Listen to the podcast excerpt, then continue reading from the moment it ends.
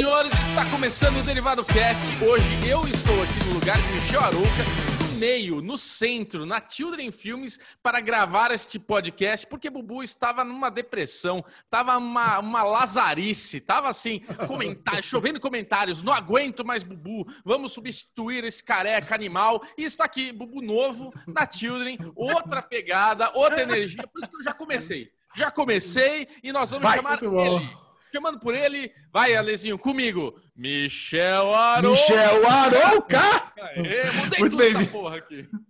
Muito bem-vindos ao Derivado Cast. Se você está chegando agora, se fique feliz. Bruno Clemente está energizado. Hoje Isso. ele voltou lá para os estúdios do Derivado Cast para gravar solo. Ainda não estamos juntos, mas ele saiu da casinha dele, foi até o estúdio, está animadaço. E o podcast de hoje está mega imperdível. Antes de chamar Alexandre Bonfá, eu preciso dar um recadinho para você. Fica até o final. Porque no próximo sábado, dia 22 de agosto, acontece o DC Fandom, que vai ser o maior evento online do ano e nós trouxemos a apresentadora global do DC Fandom, Aline Diniz, com exclusividade para você ficar sabendo de tudo sobre o evento, só aqui no Derivado Cast. E já adianto, foi um vexame. A gente ficou tão empolgado com a Aline que a gente ficou grosseria um com o outro, Não. falou em cima, mandei Não. calar a boca. Foi Não. um vexame. Foi. Você não vai querer perder essa vergonha maravilhosa só aqui no Derivado Cast.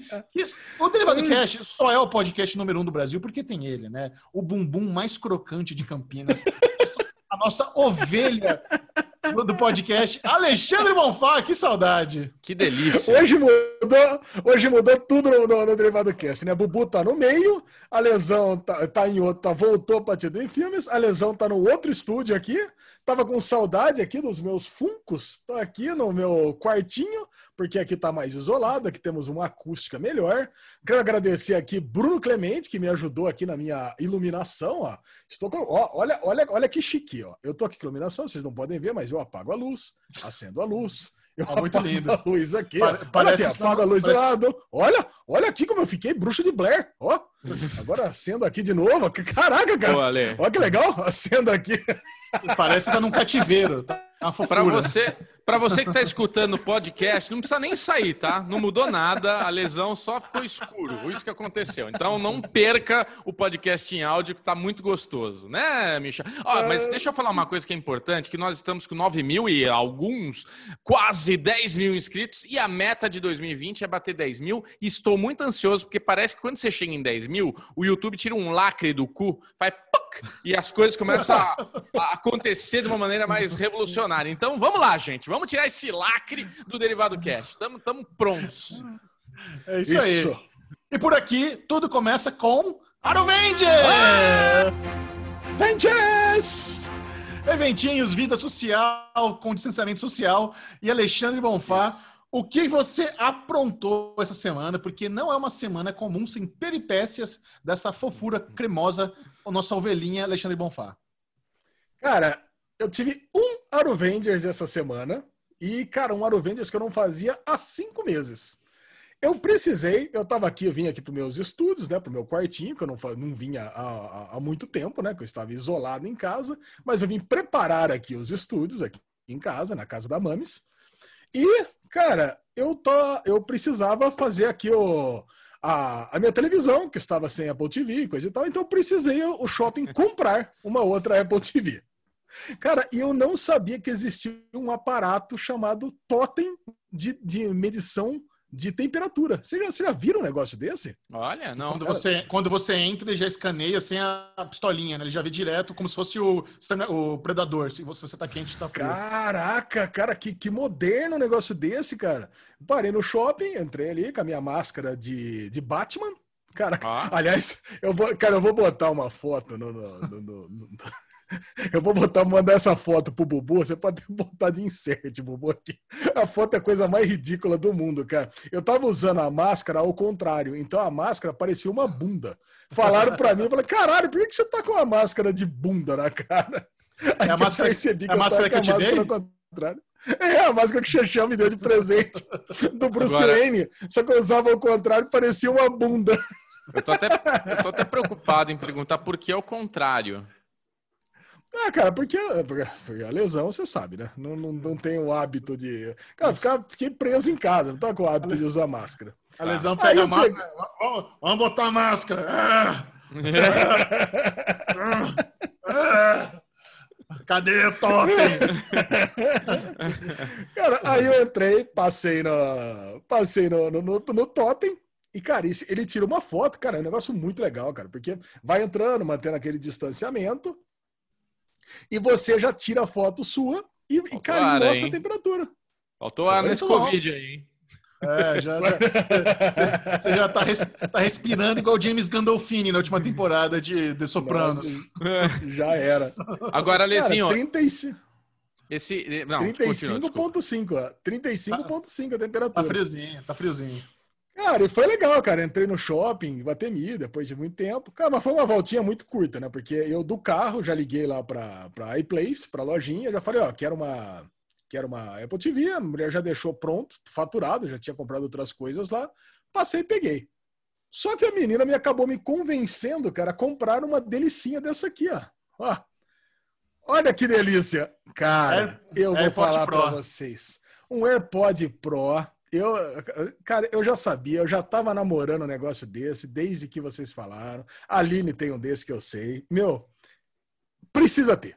Cara, Bubu, eu não sei como você não tem um negócio desse. Daqui a pouco a gente vai falar sobre essa experiência, mas, meu, precisa ter um, um AirPod Pro. Não, Esse eu já... de você foi muito bom, foi muito legal, mas precisa ter um negócio desse. Aí voltei para casa e esse foi meu Aro Vende. Delícia. Não, deve ser muito bom, né? Você poder chegar numa Apple Store, dropar 10 pau em tralha e voltar para casa e gravar podcast com os amigos. Isso é uma vida. Isso é uma vida boa, mil né? fone, 4 pau 4K da, da Apple. Delícia. Cara, não deu, não deu, não deu nem 3 pau tudo. Eu vou falar para vocês. Em 10 vezes, em 12 vezes no cartão. Já, Mas sabe o que acontece? Você tem tanta coisa dividida em 10 vezes que esse negócio da parcelada já, tá sentindo. Você já olha no cartão, hum, acho que eu parcelei muito esse mês. Fala a verdade. 12 vezes no cartão. Eu comprei isso aqui também, olha que delícia. Mudou de assunto. Veio no Mercado Livre, ó. Veio no Mercado Livre, esse aqui Cafeteira. foi em 10 vezes de, de 4 reais. Olha que, olha que maravilha, cara. Ó, você não abre aqui, ó. Puxa ah, aqui, não dá pra ver. Agora, agora você vai entender, ó. Tum, tum, opa. Já aqui. quebrou. Tá travado. Tum, 4 reais. Tum, ó. Uma aí, cafeteira, não... cara. Mas não é para água isso? Aqui... Não, é para café. É para café? É térmico. Um cafezinho quente, térmico. É, Muito loucura. Que bom. E você, Bubu? 10 vezes de 4,90. Cara, o Bubu, ele teve uma. A gente vai falar mais. Podia falar já, né, Alezinho? Porque o Bubu, ele. A minha. O meu Aruvendes foi assim: os meus pais, eles. Com... Deu treta no computador deles lá da casa deles laptop deles é de Dom Pedro, usava para chegar no Brasil. O PC da minha mãe queimou tudo lá, o HD foi pro Beleléu e tal.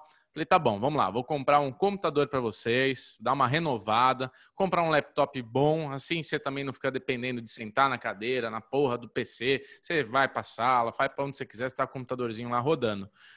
Não ia dar um Apple para minha mãe, porque ela ah a vida inteira usa ah. Windows. Então falei, eu não vou fazer essa sacanagem com a véia, né? Vou dar a porra do, da Apple, falar, ah, mãe, agora aprende, brilha.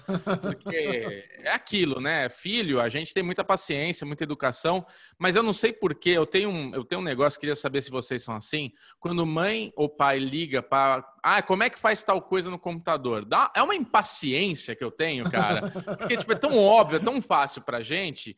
E, e, acho que isso vai acontecer com a gente no futuro. Meu filho vai fazer a mesma coisa quando tiver os bagulho holográfico aí pra gente fazer. Filho, como é que liga essa bosta aqui? Porra, pai, filha da puta, aperta a porra do botão aí, caralho. E minha mãe, então, eu falei, deixa da Windows que vai ser menos dor de cabeça para todo mundo, né? Então eu comprei um Dell. Falei, eu vou comprar um Dell. Qual que é a melhor marca tirando a Apple? Acho que é Dell, né? Michel fala tanto, caga regra, que Dell, não sei o que lá. Parceiro, o parceiro aprova, viu? Parceiro é diretor de vendas da Dell do Brasil. Ele aprova esse seu comentário. Beijo, beijo parceiro, quero que ele escute esse momento aqui, depois comente. E daí, Bubu foi lá, gastou 4 pau e 300 num, num, num, num Dell. Nossa, você comprou Dell. Um, um PC gamer pra ver. Pior que é, não, exatamente. cara. Pior que não é PC Caraca. Gamer, é um PC com 8, não é 32 GB de RAM, tem 8 GB de RAM, não é um i7, é um i5. Não é i7. Nossa! É Dell, Roubaram, meu filho. Bubu. É Dell. Roubaram, Bubu. Comprei não. na Dell. Um SSD de 252 para ser rápido, né? SSD sem ser HD. E uma placa de vídeo para não ficar futuramente travando. Então o vídeo trabalha sozinho, independente lá e tudo mais. 2 GB de Esse vídeo, tá, tá delícia. Mas, cara, Dell é muito caro. Dell é muito caro. E assim, vamos falar, Lezinho? Já vamos antecipar aqui a experiência? Vai. Vamos Manda. falar. Aí, Michel, o que acontece? Um dia antes Olha o Michel querendo saber quanto custa o Dell. Um dia antes. Michel, presta atenção aqui, esquece tá essa bosta. Tá caro mesmo. O, o, o i7 tá 5,700. É, não, é caro, é caro. Não fui trouxa. É óbvio que Dell é mais caro, mas eu queria garantia, eu queria experiência, eu queria tudo o que o Dell, pensando num Apple Boy, o que o Dell poderia proporcionar para o Bubu. Aí Alezinho, me, ele me manda um, um áudio, um vídeo no nosso grupo ali. Olha isso aqui, ó. Comprei o AirPods. Olha essa caixinha, Bubu, ele abrindo. E tipo aquela coisa, né? Quando você tira o celofane, é um pornô, no, é um, um, novo pornô, né? Um unboxing da, Open, da Apple é o novo pornô.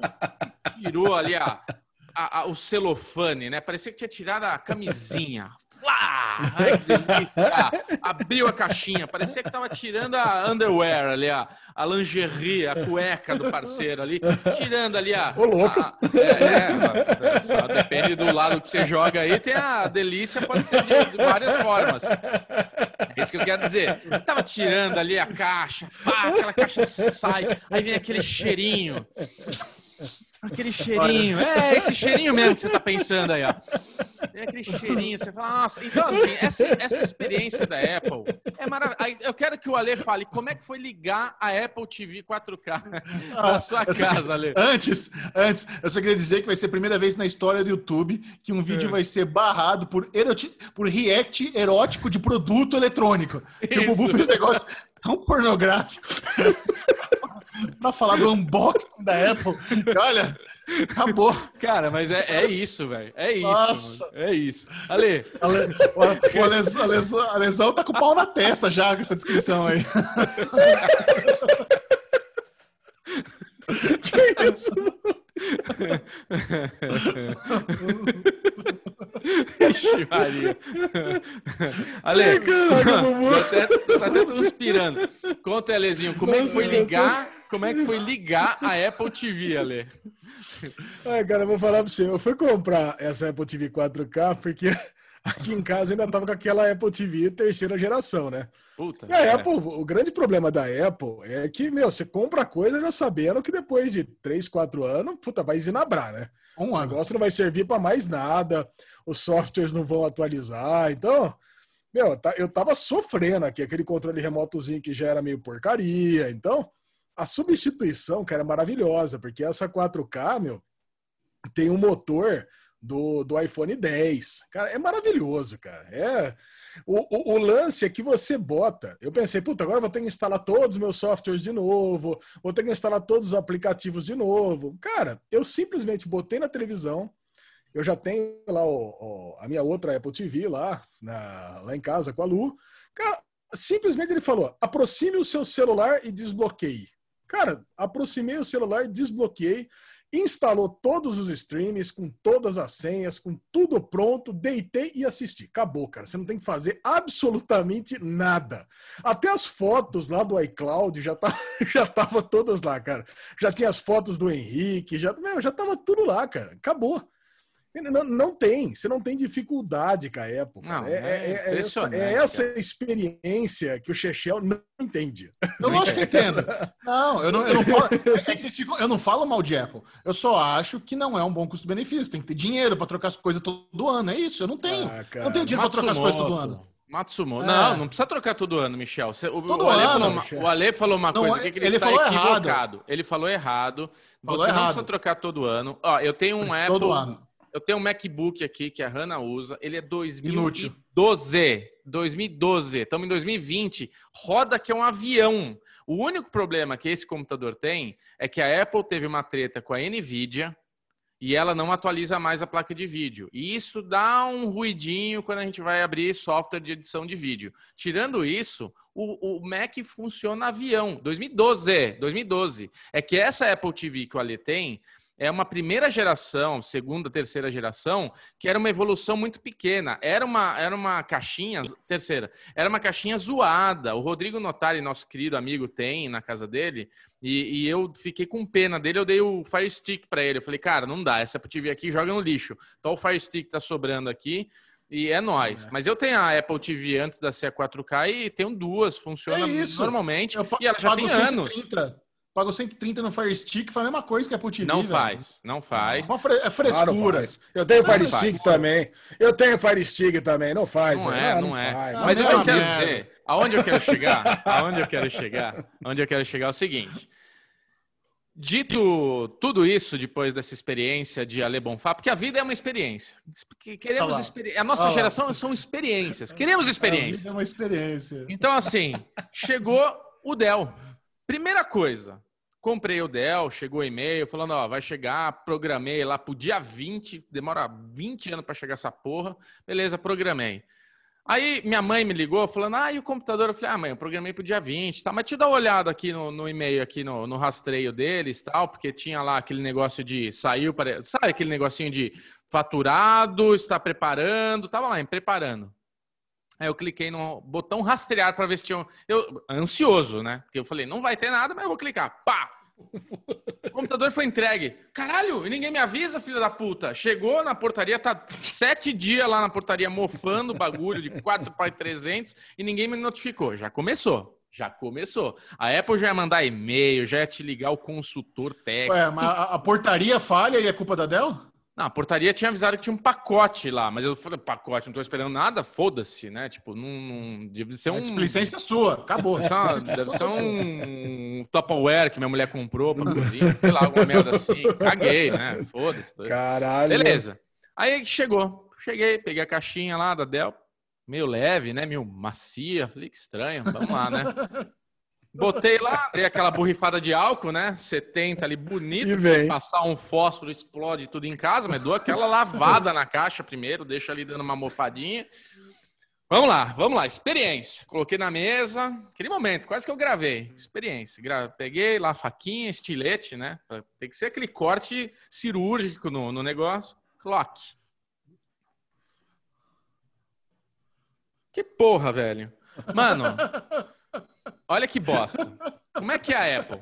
A Apple vem numa caixa de papelão. Você compra online, tá? A minha, a minha sogra comprou o, o, o reloginho aqui, o, o, o, Como é que é? O Apple Watch. Comprou o Apple Watch. Vê uma caixa, velho. Parecia que tá chegando um carro. Você abre, tava cheio de isopor e bolha e não sei o quê. Dentro tava a caixinha da Apple com celofane embrulhada, aquela é, delícia. Muita frescura. Cara. Não, não é frescura. Vem um carro especial entregar, o motorista é, de terno. É uma delícia. Puta. Aí, cara, eu, eu sei que eu abri. Ver. Eu abri, Michel. O vovô... Tinha uma bolsa. cheiro, eu quero saber do cheiro.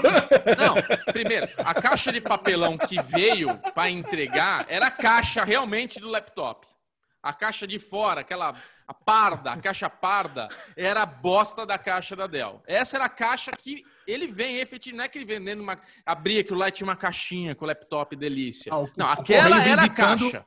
O aquela, mesmo. Aquela era a caixa. Quando eu abri a caixa, tinha duas, é, aquelas bolsinhas de ar, sabe, que o bagulho encaixa. Sim. E o laptop solto no meio, só, só com um papel broxante, assim. Eu falei, que bosta é essa, velho? Aí eu tirei assim, computador todo molenga, coloquei na mesa, uma outra caixa do lado parda, zoada, os manual tudo torto já, amassado. Aquela fonte, que é uma vergonha essa fonte, cara. Estamos em 2020, aquela fonte que tem um fio que você precisa colocar, que fica aquela merda no meio do caminho, que todo mundo fica chutando. Eu falei, eu paguei 4 pau e 300 para ter essa experiência lixo. Por que, que eu não coloquei, eu comprei um CCE, que assim, acho que acho que o CCE ia ser melhor que a Dell, cara. Que bosta de experiência, que lixo de embalagem, que bosta. Espero que o produto não seja assim. Eu sei que eu abri. Não vou falar. Não vou falar abri... pro parceiro escutar, não. Escuta, fala pra ele escutar Perdemos, sim. perdemos. Perdemos o patrocínio da Dell, esquece, esquece. Ah, cara, eu, mas é importante isso, é importante. Olha a diferença. Abrir, porque é o concorrente direto. A Dell ela se destaca como um computador diferenciado. Não vem falar para mim que eu comprei o de entrada, não. Não é esse papo de entrada. Ah, porque a Apple, você é compra um fio, um fio da Apple, a caixinha tem o mesmo cheiro quando você. Ah, aquilo lá. Aí, tipo, cara, beleza. Vou abrir, vou abrir o laptop. Vou abrir o laptop, vai ter uma película ali para você tirar, até aquela sensação do. Né, aquela coisinha, aquele paninho, microfibra que vem igual da Apple para limpar a tela. Abri, velho, o tecladão nu, a tela nu, tudo limpo, sem nada. falei, caralho, velho. Ô, oh, porra, se alguém pisa nessa caixa aqui, destrói o negócio, risca a tela. Cara, que. Bom, beleza, vai. Não vou me alongar muito aqui. Vamos só falar do Windows, né? Vamos ligar pela primeira vez o Windows aqui, sistema operacional. Aí liguei. É. Vê lá a Corana, Cortana, Xoxana, sei lá qual que é a porra do nome lá.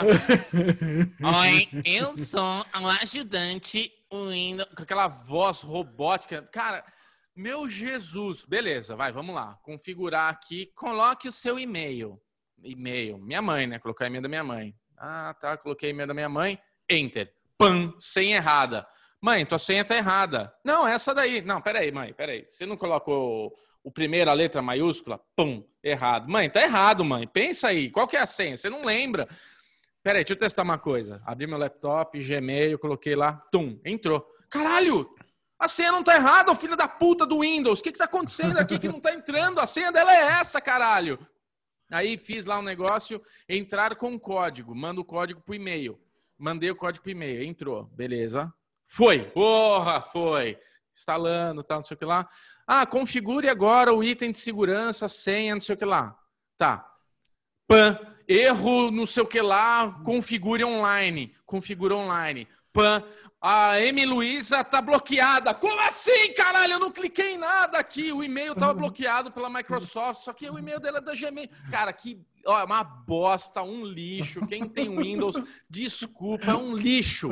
A sua vida é uma merda, cara. Puta que pariu. Fora que você abre Agora que você abre ali a Windows, né? Primeiro que a é. Apple você abre, parece que você chegou, puta, você tá em Dubai, né? Aquela imagem de fundo linda, aquela coisa maravilhosa. Puta, você é abre o Windows, fresco. cara, vem aquela tela azul, aquele degradê azul, parece que você chegou na baia da empresa, sabe? Daquele computadorzão quadradinho, que você fica ali, terninho, aquelas bagulho do lado, assim, sabe? Com post-it colado. Cara, que bosta, velho. Que experiência merda. Eu precisava descrever, perder muito tempo no ah. Derivado Cast aqui falando dessa experiência bosta que foi abrir um computador que não é Apple. Muito Ai, bom. Felicidade. Tô, nossa, tô, tô livre. Cara, mas pelo preço que é Apple, precisa ter realmente esse diferencial das frescuras que está falando, porque não, não, não o, o, hardware em si não vale o valor que eles cobram, é um absurdo. Então precisa ter Cara. todo esse glamour aí da caixa, do cheiro do é, celofane. Olha, olha, Olha, Xixi, um MacBook de entrada, o MacBook Air, cara, tá na faixa aí de 5, 6 mil. É e você não faz nada. Você não faz nada com o MacBook Air. Tem memória. Se você quiser baixar um seriado, acabou a memória. Não tem a porra de uma USB. É um o lixo Bubu, de notebook. O Bubu, o Bubu, comprou, esse computador que o Bubu comprou tem 256 56 é, GB de, de HD. É a mesma ah. coisa, Chechel. Mesma coisa. É ruim Mas é também, é HD pequeno. A única diferença Mas, porra, desse 4 meu... 300. A única uh. diferença desse. A única diferença. Falei, eu vi ele cuspindo agora o café na cara. A única diferença é que esse da minha mãe tem a placa de vídeo de 2 GB. Isso realmente no MacBook Air não, não vai ter. Não, mas assim, eu não defendo o Windows, é uma bosta. O Mac é muito melhor. Estou dizendo, eu, a única coisa que eu digo é que eu não tenho dinheiro, só isso. Eu não falo que. Nunca vou dizer que o Windows é melhor que Mac. Nunca, não, não sou trouxa. dinheiro. Não, tem dinheiro pra é comprar muito, isso Você é muito, é muito açougueiro mesmo, que esse papinho não tem dinheiro. Não tem dinheiro. Tá lá, ah, tá aqui, ó, comprei o carro. Quê? Nem carro tem. Aí, ó, Silvio Santos aí, rapaz, que conversa é pra, essa? Pra finalizar o Aroventure essa semana, Lesão, tem aniversariante? Quer mandar um feliz aniversário pra alguém? Claro que sim, nosso querido Wesley McPherson. Ô, louco, hein? Parabéns! Parabéns pra você, cara. Olha, mas esse daí eu Esse é que vou puxar. Ele pediu pra eu Então puxar, puxa.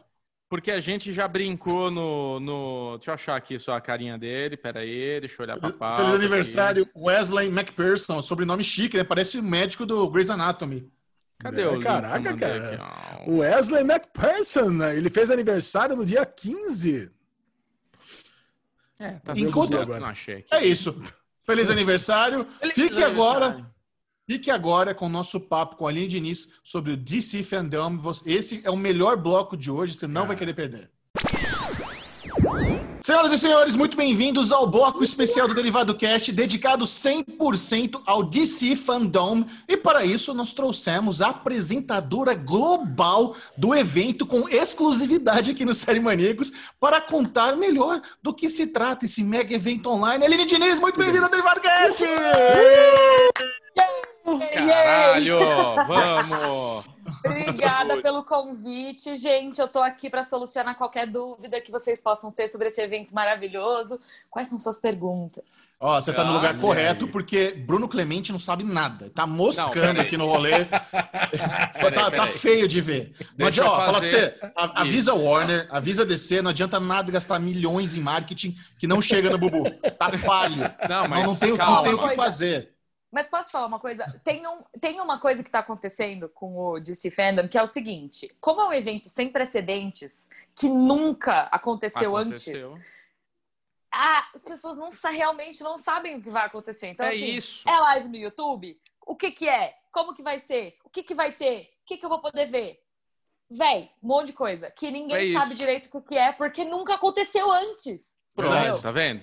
A Aline é educação, tá vendo? A gente tem a pessoa com educação e o mal educado que expõe um amiguinho. Não, mas eu vou, eu vou, eu vou, eu vou explicar melhor pra gente chegar onde eu quero. O Alesão Tá. mandou 20 mil links do que, que é a fandome, como é que vai ser, como pra gente estudar, poder conversar aqui gostoso e tal. Eu não quero, Alezinho, que lê textos. Nós temos a. Eu, assim, quando me chama e vídeo. falou, me deu uma sensação de orgulho. Eu parecia a mãe da Aline, sabe? Aquela coisa de ai meu Deus, que demais! Caralho, a Aline vai ser apresentadora global da bagaça. É global, gente. Não é que, tipo, o Brasil vai ter oportunidade de ter a Aline. O mundo terá a oportunidade de ter a Aline. Então, assim, para que Bubu vai ler textos de internet se nós teremos ela, a maravilhosa Aline Diniz, para nos contar o que será fandome? Porque, ao meu entender, fica muito destacado DC Comics. Mas teremos Sim. apenas Não. DC Comics? Não. Eu queria dizer que eu quero participar aqui do, do Derivado Cast toda semana, porque assim, Boa. eu me sinto a rainha de todos os mundos com essas É. introduções. Mas você É maravilhoso. Tá entendendo? Eu me sinto aqui assim, ó. Meu Deus, como ela é incrível! Quem é essa menina que eu quero muito conhecer? Ah, mas é mesmo, Não, é mas- mesmo. Mas não, a gente não vai ter só DC Comics. Eu acho que assim, vale começar dizendo que a primeira vez que eu trabalhei com a Warner para um evento global foi o painel de Mulher Maravilha 1984 na CCXP de 2019. Ele foi transmitido pelo Twitter globalmente. E eu acho que foi ali que eles entenderam o potencial não só é, do público brasileiro, mas o potencial da gente como apresentador. Então, assim, Sim. como eu e o Érico, né, a gente estava ali no Omelete há muitos anos, e a gente tinha, tem ainda um contato com o público nerd que é muito forte, muito intenso, e a gente tem um contato muito legal que é assim, nada do que do que a gente fala ou nada do que a gente, tipo, nenhuma das nossas reações é falsa. É tudo real. Então, quando eu descobri que eu ia ser a apresentadora, uma das apresentadoras globais do DC Fandom, a reação que eu tive foi a mesma que a do Bubu, entendeu? É, então. Não foi gravada, mas aconteceu que É, porra. E aí todo o processo até o momento da, sabe, do evento em si tá sendo muito surreal, porque, véi, saiu uma lista de nomes com todos os apresentadores do DC Fandom. Primeiro que eu, graças a Deus, minha mãe me colocou o meu nome começando com A, eu sou, tipo, sempre fui a primeira da chamada, isso foi um saco. Isso. É. Mas eu, eu sou bom. headliner, você tá entendendo? É a Aisha Tyler e a Lina Diniz. Eu tô assim. Minha- o meu nome aparece numa lista junto com o do Will Arnett. Que é um dos tá, menos entendeu? importantes do rolê. Mas é mó da hora. Mas é mó da hora. É, Enfim, Não, calma. assim- O que, o Arnett, você tá na lista lá com a Margot Robbie, com, com, com o Zachary Levi, com Mas é que eles lá, são talentos. Eles são The talentos. Rock. Eles são os que a gente, as pessoas entrevistadas. Tem os entrevistadores. E a Não, gente é- tudo tinha uma bem. listinha, tinha uma listinha separada com uns 40 nomes, assim.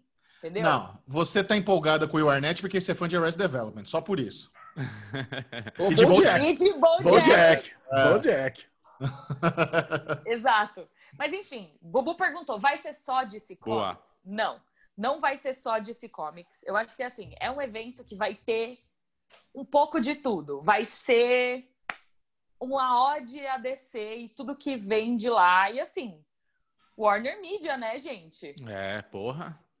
Tô jogando aqui umas dicas, assim, ó. Tá, coisas bastante que... ver. Ó, nós já, nós já temos confirmados coisas grandes como o painel do, do Zack Snyder, vai, ter, vai falar do Liga da Justiça, o, o Snyder Cut. Provavelmente, o primeiro trailer do Snyder Cut será lançado, não sabemos ainda, não foi confirmado, né? Mas é uma grande aposta do público. É, teremos um painel do, do, do Adão Negro com The Rock também, que é o outro projeto aí da DC, da Warner, que tá lá no topo da prioridade. É, tem a galera toda do, do- da Liga da Justiça vai participar, então tem muita coisa importante. No- Então vamos lá. Por ser um evento global, acredito que você vai apresentar em inglês, né? Essa é a questão. Agora é Não, o seguinte, chinês, Michel. Calma, eu tô fazendo. Não, eu, pergunta. não, eu tô entendendo. Deixa eu complementar Eu essa sei, pergunta. tô só, só não, brincando. foi- Não, Tô cala a boca os dois. Deixa eu fazer a entrevista certa aqui, pô. Cacete. Que vergonha na frente da minha. Então, então, vamos supor, eu não sei inglês. Eu vou curtir o evento, como é que funciona? Eu não, não sei falar inglês. E agora? Boa, Vai boa ter pergunta. tradução para Uh! cinco línguas diferentes. Isso eu não tenho certo na minha cabeça, mas vai ter tradução é, em legenda para algumas línguas ao redor do mundo, assim. Então, é, isso não é uma, não precisa ser uma preocupação. Ele não vai ter dublagem, mas ele vai ser legendado. Então, Português. pessoas do mundo PTBR. inteiro vão poder PTBR, Legal. Sucesso. É, é, cara. que é algo muito legal. E assim, e não é só, veja, não é só o conteúdo global. A gente tem alguns conteúdos localizados também. Então vai ter um painel de Turma da Mônica com Jovens Titãs, que vai ser muito divertido. Fofura. Vai ter um painel com o Ivan Reis, de dentro da oficina dele. Vai ter um painel, um painel com a Valentina Pulgarim, falando sobre as experiências dela no universo da DC. Então, assim, não é só o conteúdo em inglês. Não é só o conteúdo premium da DC, sabe? Tipo, sim, vai, eu acho, né? Vai ter trailer de algumas coisas. O vai quanto, ter. você- o- o quanto de segredo você sabe que você não pode falar e tá aqui na ponta da, da- da língua? Então, o negócio é o seguinte: eles estão guardando tudo a sete chaves. As únicas coisas que eu sei foi o que eu fiz. Então, assim, e nem tudo, veja, do que eu fiz eu sei por, por completo. Ah, É. O que foi anunciado que eu fiz e que eu posso falar é que eu e o Érico vão apresentar o painel de Mulher Maravilha 1984. Então a Isso, gente justo. conversou com o elenco, a gente, enfim, e a gente conversou real com o elenco. Foi maravilhoso. Mas, a Gal enfim, Gadot e a, e a Perry Jenkins lem- lembraram de você, da CCXP? sim. Ai, Ai, a Perry lógico. Jenkins, ela é maravilhosa, entendeu? É muito engraçado, porque ela é a diretora de tudo e todos, em todos os momentos. Então, quem põe ordem na bagunça é ela. Ela é maravilhosa. Ela é Vai, Bubu. Faz, faz sua pergunta sem ninguém te atrapalhar. Vamos ver se a gente consegue. Faz, Faz sua pergunta sem ninguém te atrapalhar.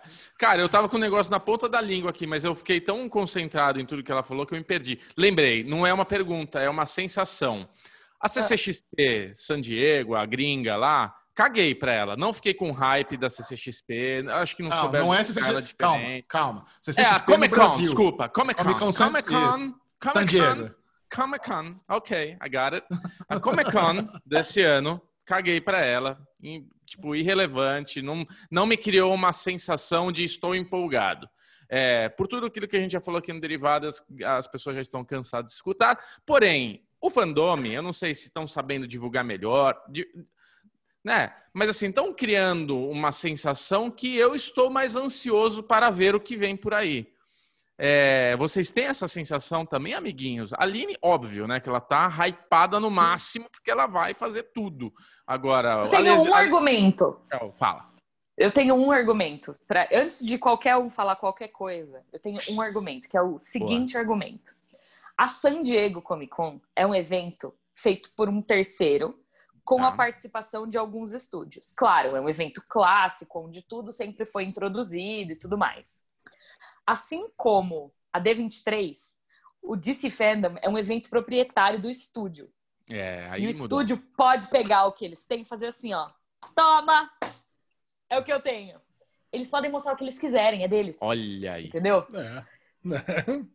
É. Já deu mais? outra, mais? outra dica. Cara, é- Isso é não, é- uma dica, hein? Isso foi uma dica. Não, eu, mas- eu acho que é o seguinte: tu- tudo tá que muito empolgado. Tudo, tudo Ah, que, que movimenta, tudo que movimenta a DC, movimenta o derivado que é. Vocês sabem. Haja visto a quantidade de notícias que a gente fala de Batwoman aqui na, no Daily News. Então, cara, imagina, imagina um evento que vai trazer as principais notícias do universo DC, seja de filmes, séries e animações. Então é óbvio que eu tô empolgado. Agora, a Aline ser apresentadora, aí me trouxe aque- aquele plus que faltava para que eu assistisse de fato um, um, um evento desse ao vivo. Cara, porque Não, senão. Mas a- agora, Lesão, nós temos a questão importante, porque além do conteúdo, que, é- que, é- que realmente é o mais importante, tem a questão da logística. O que a San Diego eh, Comic Con falhou foi na logística. Eles fazerem aqueles videozinhos mequetrefe no YouTube, eh, tudo gravado, sem legenda, só quem sabe inglês consegue consumir. É Não tem thumb, não tem SEO, você não pode comentar. É um é um negócio muito engessado, sabe? Foi, foi muito porco a logística dele. O fandom vai ser diferente. Então, até agora, a, a- a gente pode comentar como que as pessoas fazem para assistir. Vai Boa. ser uma- uma- um canal no YouTube, vai ter um site. Como que a gente consome tudo que vai ser apresentado no DC Fandom? DCFandom.com. É isso. Basicamente, um site, é não é. YouTube. Tá. Não é, é uma plataforma proprietária deles. E assim, o que é mais legal que eu acho que a gente pode dizer é que não é, não são só vídeos, não são só painéis. Tipo, não é só um, um vídeo que você clica, assiste, tem lá, tipo, tipo derivado cast. Não vai ser, porque assim, querendo ou não, não desmerecendo o trabalho de vocês que produzem este programa que é maravilhoso e eu amo participar, mas na teoria é fácil fazer isso. É dar play no, no Zoom, entendeu? Veja, eles vão criar um ambiente digital que é, tipo, velho, eu ainda não vi como que é, eu vi só algumas prévias, mas eles vão criar um ambiente digital 100% integrado. Então, assim, pessoas do mundo inteiro, a gente vai estar junto de pessoas do, do resto do mundo estando sozinhos, entendeu? Nossa, eu tô muito ansioso. Tipo, não é, não é só, não é só uma live, não é só É. uma, ah, dá play aí, vamos falar aqui. É, são ambientes que você vai poder entrar e explorar e descobrir. E eu confesso que assim, eu não sei como vai funcionar, de verdade, eu não sei. Mas tudo isso, tudo que eu já vi até agora, meu. as promessas não são vazias. Tipo, vai ser Ah, muito foda, entendeu? Aí o que você está falando é o que a gente espera, né? A gente tem duas coisas muito interessantes que eu acho que a gente pode é, levantar aqui, que a gente já conversou isso, né, Aline, naquela vez no, no restaurante árabe, eu e você e o, o Michel, que é essa coisa... Saudade de- sair, gente. Saudade. Não, isso é um, é um assunto que eu não quero nem falar que me dá Sabe que foi tristeza. tipo na rabeirinha do, da nossa liberdade, né? Foi. Caralho, ali foi o tipo a mudança. Foi o dia que o, sabe, o D-Day. Ali foi a última Foi. vez que eu tenho aquela foto marcante. Eu tô fazendo um TBT daquela foto. A gente no meio do rolê ali, 50 Ai, mil mano. pessoas. Aline, Bubu, cuidado, seu celular. Você é louco tirar o celular pra tirar uma foto. Tem muita gente. Aquilo foi é uma saudade. Mas assim, ó, o que eu queria falar, né? Aquela conversa nossa foi de como nós brasileiros, brasileiros temos uma capacidade excelente em fazer a CCXP. E como nos Estados Unidos a Comic Con é um negócio quadradinho. É aquilo lá, é nós e beleza. E a Comic Con brasileira, ela é, realmente é uma XP, é uma experience, né? Você respira ali uma atmosfera. Tô falando tudo isso porque você tá me criando essa expectativa que o fandom vai ser uma experiência, não vai ser assistir o, a livezinha Zoom da galera dentro de casa, sabe, com o cachorrinho passando atrás. Hi, yes, we are really excited. To, the movie will be awesome. You guys will love it. Sabe, não vai ser aquela coisa que todo mundo já sabe. Não, vai ser isso. Caralho, mano, tem um bagulho pra fazer download. Nossa, eu preciso achar o easter egg aqui que eu vou ganhar um Funko. Sei lá o que que eles estão aprontando, mas você tá me criando esse negócio. Nossa, caí numa live aqui, tô com o cara, mano. O Coringa tá falando comigo, sei lá, né? Tipo, vai rolar todas essas coisas perigosas deles. Ai, meu Deus, eu quero tudo, Não, eu quero participar. agora, agora vamos pro principal do fandom. Então já sabemos que vai ter legenda em português, já sabemos onde assistir, é um site especial, dcfandom.com. Agora eu quero saber o seguinte: tudo começa no sábado, dia 22 de agosto. Qual é o senso de exclusividade que as pessoas terão ao entrarem no site? Vai estar lá tudo que tiver no dcfandom.com vai estar disponível o resto da vida. Quem viu, quem não quiser ver no dia 22, pode ver mês que vem. É, eu, o, o quão importante eu vou me sentir se eu entrar no site e assistir as paradas no dia 22? Então, uma das coisas que eu acho mais legal que eles pensaram não foi só nos, além do senso de exclusividade, foi na questão de que a gente não está fazendo um evento presencial. E por não ser um evento presencial, não é só você não tá lá, você não viu. Tipo, você pode estar literalmente do outro lado do mundo. Então pode ser que você não esteja na mesma time zone. No fuso. fala? No Fuso. fuso, obrigada, Ale. É, pode ser que você não esteja no mesmo fuso horário que o seu amiguinho. Então, assim, tudo que vai acontecer no, time, no, no DC Fandom vai ser exclusivo, mas ele vai ter duas reprises. Ele vai ser reprisado duas vezes. Então, são três exibições das coisas mais exclusivas, né? E aí depois tudo isso vai sair do ar. Então, assim, Nossa! você não precisa, Aí, veja, ah, tem um painel incrível às quatro da manhã. Não precisa ficar acordado às quatro da manhã. Ele vai reprisar em algum momento. É só você saber que horas que ele vai reprisar para você conseguir encaixar na sua grade da sua da sua zona, do seu fuso, entendeu? Hum. Então isso eu achei um legal, uma coisa muito legal, assim. É claro que no mundo que a gente vive hoje em dia, alguém vai gravar isso e isso vai acabar ficando. Eu não sei como que tá essas, essas medidas de, de proteção do conteúdo também. Acredito que eles devam ter pensado em alguma coisa. Veja, porque, né? É um É. evento desse porte. É. Mas é capaz que a gente tenha, tipo, o que a gente tinha de Hamilton antes do negócio oficial, sabe? Ah, a câmera tremendo que tem que guardar quando o brother aparece. Então, assim, Isso. Existe a possibilidade disso tudo ficar salvo para o futuro. Eu acho que eventualmente eles devem, tipo, daqui a um tempo, divulgar tudo isso de novo e como usar como material promocional. Mas sim, vai existir um senso de exclusividade muito grande de você estar de pé assistindo o bagulho. Tipo, se você quiser ficar acordado às quatro da manhã, você pode, entendeu? Delícia. Mas isso você aí. não precisa. Ah, provavelmente então, o isso- Fandome, desculpa, Michel, provavelmente o Fandome, né, o- a plataforma deles, tem a- a- o que a Netflix tem. Se você tentar gravar a tela do computador, fica preto. Se você tentar tirar um print, fica preto. Obviamente, é Exato. que você está falando, alguém pode filmar a tela, mas aí vai ficar aquela carniça, É, é. né? Mas tudo É. tem jeito, né? Infelizmente. Não, mas o- é interessante também prestar atenção na dinâmica do- de como vai ser. Os painéis terão horários específicos. Não é você entrar no site e tá tudo liberado para você ver no horário que você quiser. Vai ter horáriozinho. Então, você precisa realmente se programar como se fosse uma Comic Con de verdade. Da mesma forma que domingo tem o painel da Mulher Maravilha, na terça tem o da Sony. Você precisa Naquele, naquelas 24 horas que o site está no ar, você precisa se encaixar ali para ver o que você consegue ver, né? E eu imagino que vai- Exatamente. mas vai ter tanta coisa a ponto de eu não conseguir ver tudo? Ou você acha que vai ter uma. vai- vai- é uma quantidade absurda de conteúdo? Ou nem vai ter 10, 10 coisas lá pra ver? É uma quantidade Cara- absurda de conteúdo. Você viu a lista, né? De nove. É. na- Isso já diz um pouco, assim. Além de ser uma quantidade absurda, tem duas trilhas de conteúdo e quatro ilhas de ativações, né? Então, saca, é muita coisa para você É fazer, isso. muita coisa para você brincar, você não vai conseguir fazer tudo ao mesmo tempo.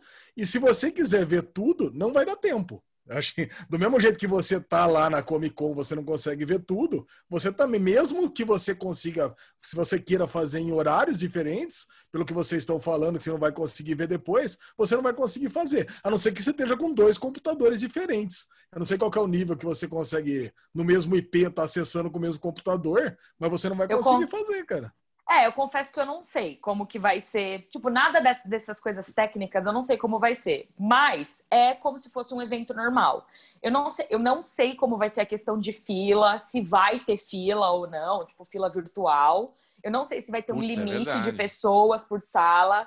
Mas Nossa. pensa que é como se fosse um evento evento, um evento físico, só que num ambiente virtual. Então, ele vai ter, imagino eu, as, os benefícios de, de, um evento virtual, que é você pode estar de pijama, em casa, você está assistindo, Opa. mas ele pode ser que tenha alguns dos pontos negativos também, que é você ficar para fora da sala e não conseguir Sim. assistir. Caralho, Aí vem o é bônus que é aquilo reprisa. Então, mas Alexandre o, você Bonfá. Tá, é, tirando da minha língua. Ale Bonfá, o nosso hacker, Mr. Robot. Isso. O servidor? Essa é a pergunta? Eu ia Essa perguntar isso, cara. Porque você vê, tá. a HBO Go lançou aí o bagulho e não consegue assistir, já dá pau de acesso lá. Como é que eles vão? Porque pois fandom é. vai ser uma loucura, cara. É, com certeza eles vão ter que ter, vão ter que ter um servidor bem parrudo, né? Porque vai ter muita gente entrando. Você acha que um, você acha que um HostGator compartilhado aguenta? Uma Amazonzinha da alegria, pelo menos, né, Xexião?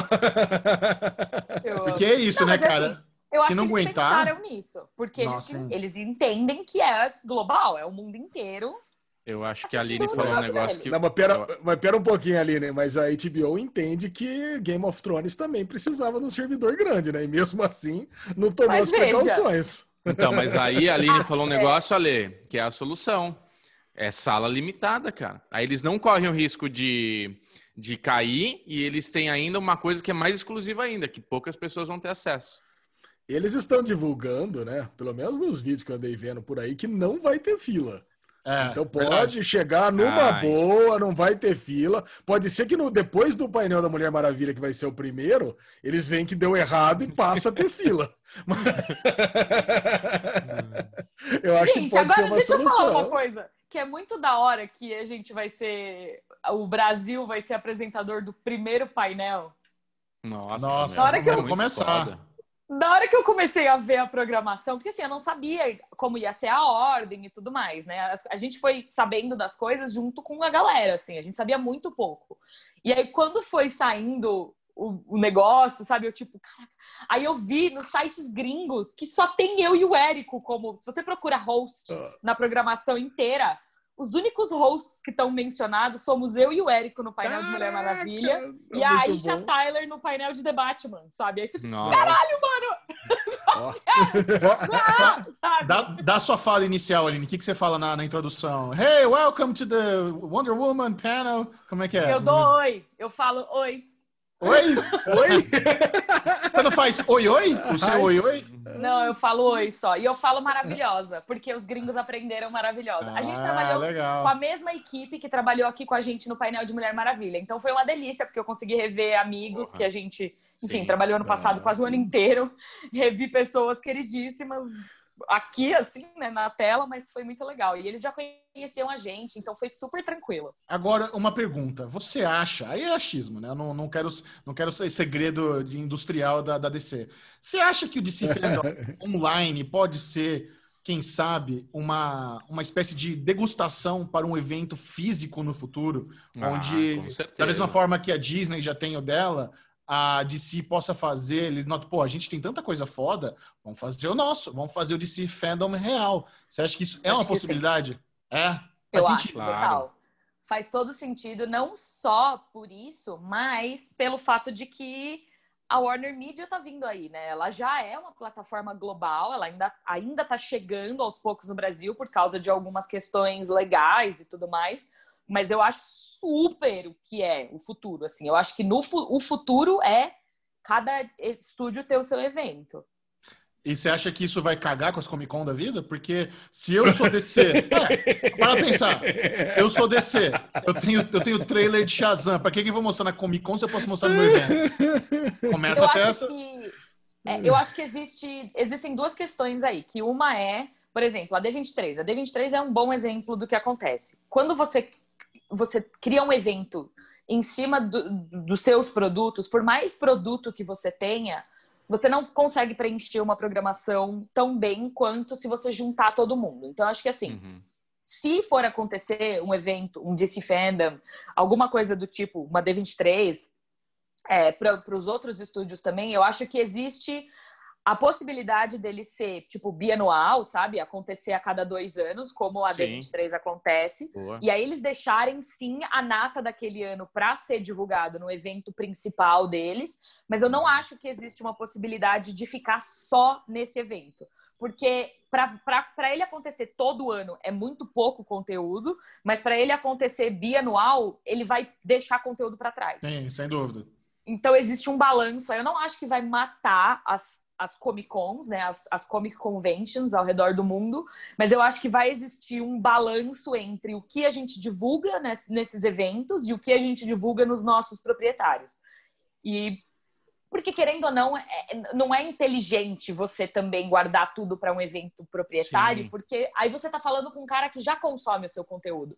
Exato. Quando você está falando de um evento grande, você traz mais público para dentro, Verdade. entendeu? Então Ah, existe esse exatamente. tipo de planejamento também. E o fandom é É, acho, que, pessoa- acho que mesmo porque, mesmo porque, né, Bubu? É, desculpa te interromper, mas o, existem várias Comic Cons no mundo, né? Tóquio, Nova York, San Diego, então eles já têm que dividir o conteúdo entre essas Comic Cons. Então, dividir o conteúdo entre as Comic Cons e o evento prioritário, acho que não vai ser dificuldade nenhuma. É, e não é nem isso, você também fala sobre localização, né? Então, por exemplo, foi o que aconteceu ano passado. A gente teve no, no Brasil e na Argentina um painel de The Witcher, por exemplo, da, de Netflix, mas Sabrina foi só pra lá e La Casa de Papel veio só pra cá. É. Então, né? É, é entender o público, entender o que vale mais a pena você reforçar a divulgação naquele público. Não só a divulgação de conteúdo, mas de marca também.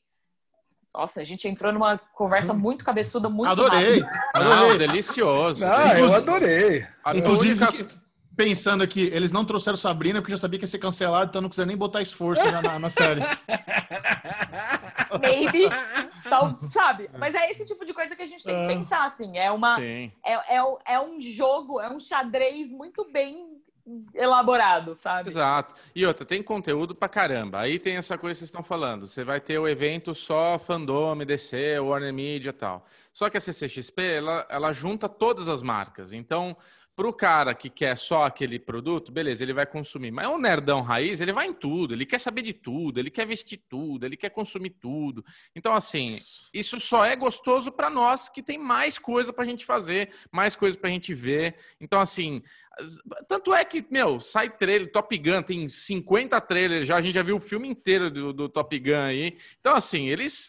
Qual, qual- que é a imagem nova que tenha num teaser? num já é novidade, já é motivo da gente arrepiar, né, Alezinho?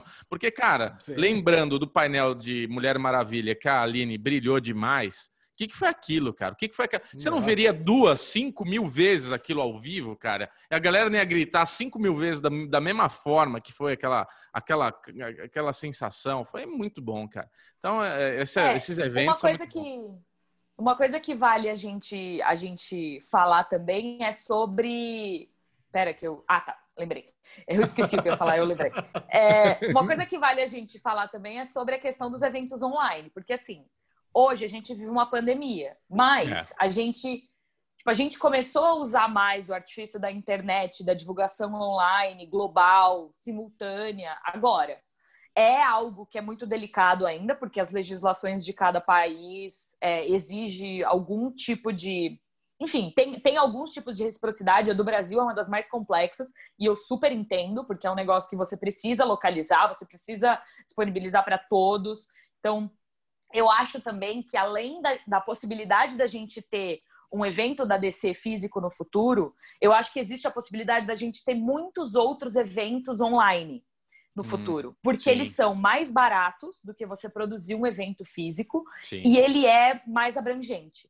Então, eu ficaria de olho para esse tipo de conteúdo digital acontecendo com muito mais frequência no futuro do que quanto a Ah, gente viu sim. até agora, sabe? Você matou, você matou, porque assim, é isso. A pessoa tá na Comic Con, qual que é a grande, a grande frustração que, de quem vai, viaja, vem, paga um dia para ir estar lá na CCXP? São as filas, são a não conseguiu ver tudo. Então, essa ferramenta que a gente hoje tem que trabalhar obrigatoriamente, a gente está numa situação de guerra onde a gente evolui em algum ponto, né? Toda a guerra mundial que teve no mundo, a gente teve evoluções muito fortes. E a gente está numa evolução online muito foda, né?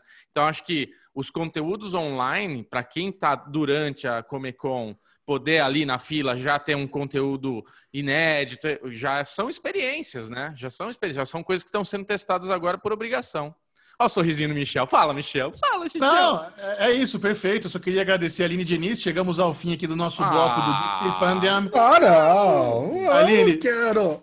Muito obrigado. Então, reforçando, nesse sábado, 20 de agosto, acesse o site. 22. 22 de agosto, acesse o, acesse o sábado.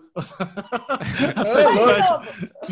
Nesse, nesse sábado, dia 22 de agosto, acesse o site dcfandom.com, que você vai ter até o domingo, até o dia 23, para consumir tudo que vai ter lá. Além disso, por favor, muito obrigado. Manda pra turma aí suas redes sociais. O que, que você quiser compartilhar de trabalho, dá o tuninho de novo aí do fandom. Vamos deixar bem cravado aqui na audiência do Derivado Cast para ninguém perder, porque eu sei que tem gente que assiste o Derivado Cast depois. Se você está assistindo antes do dia 22, você se deu bem, tá bem informado. Se você não assistiu, né, acontece.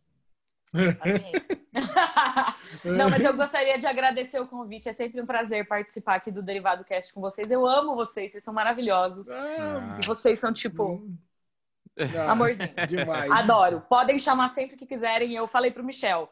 É, Você quer? Não é nenhuma questão de você quer. Quando você pode, eu venho. Nossa. É, Ai, Mas- ai, que demais. Estou Se sem vocês graça. quiserem. Ai, você. Mas se vocês quiserem acompanhar meus trabalhos, hoje eu tô mais no Instagram, Aline Diniz. E no Twitter eu apareço de vez em quando, que é a underline Aline Diniz. O YouTube, por enquanto, tá bem paradão, assim, não estou produzindo nada pra lá, mas em breve a gente vai aparecer com alguma coisa. E é isso, DC Fandom acontece dia 22 de agosto, no próximo sábado, a partir das 14 horas, horário de Brasília, e vai até domingo às 14 horas. Então é isso. Fiquem atentos, porque as coisas vão. Circo vai pegar fogo! Sabe por que eu falei dia 20? Eu lem- Sabe por que eu falei dia 20? Porque 20 de setembro tem o M. Por isso que eu falei 20. Essa Ah, foi a mas é, um, é o Milton Ah. Neves das séries, né? É o Merchan, Arouca. Não é merchan, é merchan da Aline. A Aline é apresentadora e comentarista do M Awards de 20 de Sim, setembro na sim. TNT. E Sim, o tá Michel bom. também é comentarista do Emmy Awards na TNT. Ai, Aliás, Michelito, eu tô tão ansiosa. nós estamos em reuniões tensas, sobre tensas de boa sobre o M, né? Tem coisa... Esse ano vai ser bem diferentão. De, to... de todos os M's, a transmissão da TNT esse ano vai ser bem diferente. Tá Eu tô legal. muito feliz e ansiosa. Tá legal. Michelito, é o nosso primeiro M juntos. Finalmente. Four years in the making. Ah. Finalmente. Alinoca, Mas é isso, muito obrigada, bom. gente. beijo, muito obrigado. Sucesso pra Boa vocês. sorte lá, um Aline. beijo. Brilha muito. Até daqui a pouco no Instagram, então. Aê, muito obrigado, Ai, que delícia, Aline Diniz Um aqui beijo. no Derivado, cara. Muito Podia bom. voltar sempre mesmo. Muito bom. Ah, agora, você tá empolgado, Lesão? Vai ficar grudado no computador sábado pra assistir o fandom ou não? Você não tava empolgado. Cara, eu pelo menos o painel de, de Mulher Maravilha e o painel de Sandman eu quero assistir. Isso, isso eu quero assistir. Snyder Cut não? tem alguma coisa. O trailer. cara. Snyder Cut não, cara. Puta, Mas cara, é o eu já gostei Ah, disso. Snyder Cut. Ah, Snyder Cut. O cara. hype é real, Alezinho. Não vem, não. Ah, já assisti o hype é real. Mas, se você quiser ficar por dentro das outras grandes notícias do mundo pop nerd geek, bem-vindos ao Daily News! Oh, voltou a vozinha! Agora sim eu tô feliz! Olha aí, cara! Bubu, cara! Ele precisava gritar, voltar pra tia André Mel, É. cara! Puta, que alegria, cara! Que felicidade! Manda bala, Lesão. Vamos lá! Daily News sempre começa com os cancelamentos e renovações, mas não temos nenhum cancelamento essa semana e temos uma renovação que absolutamente ninguém se importa, que é Bate uma? McDonald's and Dodds, da ITV britânica. E aí, Xixão? Nunca ouvi nem falar. Olha aí. Bubu, o que que você achou da renovação de McDonald's and Dodds? Pô, beleza. Michel perdeu, tava começando, sendo. começando o bloco de notícias, então, vamos lá. Nova plataforma de streaming Disney Plus chega ao Brasil no dia 17 de novembro. Cara, E e o, o mais legal desse anúncio é que meio que rolou ali um vazamento da, da data de, de, de, de- estreia, né? É, não era para a gente saber essa semana que o, que o Disney Plus chega ao Brasil e na América Latina em 17 de dezembro, mas o perfil do Disney Plus América Latina tweetou sem querer um tweet que estava no rascunho ali da conta. O, esta, o, o, estagiário, o estagiário deu uma cagada. Até, o tweet foi estava escrito assim entre chaves: é, é, não publicar. Embaixo tinha uma nota, não esquecer a, a, a hashtag. E foi ao ar. Assim, Pode ter sido, pode ter sido uma estratégia de marketing, porque depois os perfis da Disney americana e da Disney Brasil começaram a interagir, fazendo gracinha, botando meme lá do divertidamente. Ah, que raiva, esse anúncio não era para hoje, não sei o quê. Ou eles foram espertos e aproveitaram a informação vazada, ou é uma ação de marketing. Independentemente do que for, é isso que a gente queria saber. A data que finalmente o Disney Plus chega ao Brasil, a casa da Marvel, da Fox, de tudo Disney, do National Geographic, vai ser um grande player do mercado e parece que tem até o preço estimado que a gente até comentou bastante qual seria a mensalidade do Disney Plus, e por aqui deve chegar na casa dos R$ 28,90. Alexandre Bonfá, você que não se aguenta e assina todos os streamings do mundo, esse valor tá caro ou tá justo? Eu acho que tá caro. Tá, cara, tá caro. Eu, acho tá, eu acho que tá bem caro. Pelo conteúdo que tem, cara, e pela, pelo conteúdo inédito que tá entrando na plataforma, eu acho que tá bem caro. Inclusive, eu acho que a Disney Plus, quando entrar aqui na guerra dos streamings, vai ficar lá disputando a rabeta. O que, vocês acham? Ah, eu acho que não, cara. Eu acho que vai, vai, ser, vai crescer bem. Eu acho que vai ter bastante aderência, acho que vai ter bastante ensinando. Eu não achei caro, porque assim, você tem que colocar Disney. Eu tô colocando Disney Plus no patamar de Netflix, sabe? Daqueles Sim. serviços indispensáveis para sua vida, que vai ter um monte de série foda, um monte de filme exclusivo, só lá. Então eu, eu, ainda não tá nesse nível, mas eu acho que vai chegar e vai chegar rápido. É. Só, de ser, só de ser a casa do Mandalorian aqui no Brasil, eu não sei.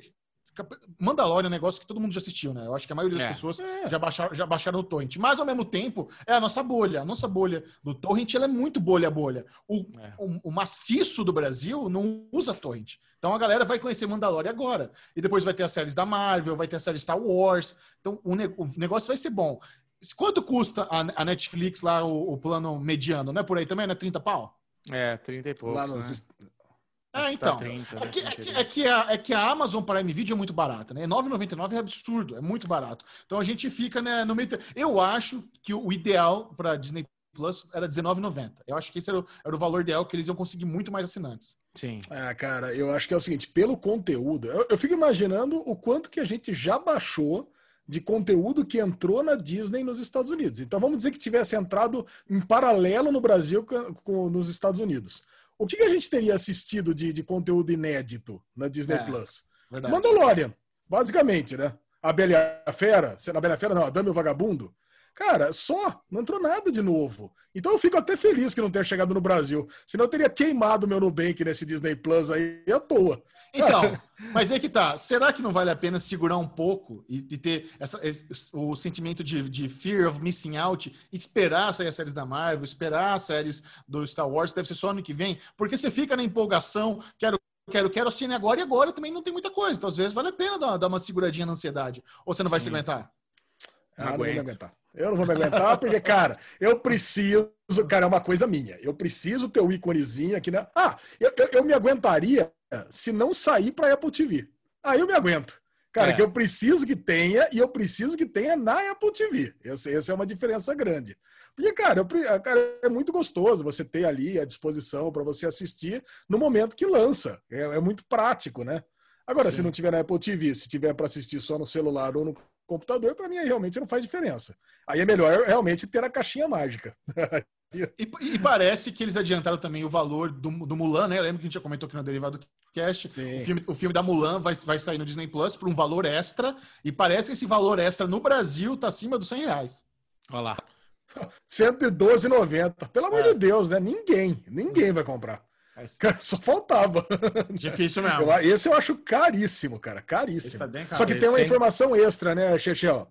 Quando você comprar, você vai poder assistir é, para sempre, né? Você compra e assiste para é, sempre para poder. Bela bosta. Bela bosta. porque se assina a bosta da Disney, você tinha que assistir para sempre mesmo os conteúdos da Disney. É. Até aí. É, é, cara, muito ruim. Péssimo. Próxima notícia. Péssimo valor. Próxima notícia do dia. Jensen Ackles, de Supernatural, é confirmado na terceira temporada de The Boys. Gostou do nome do cara? Muito bom.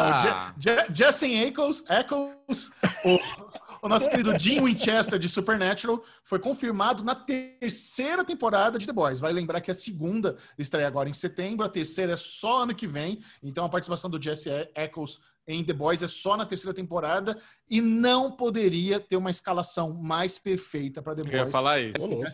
O cara não, é sensacional. É o cara é, eu amo ele, eu amo ele. ele. Você não tem noção. O, o, que ele tem de bom humor, de caras e bocas, de, de ser um bom ator no final das contas, ele, é, ele combina muito. Você não acha, Bubu? Não, Cara, ele é brincando. muito bom.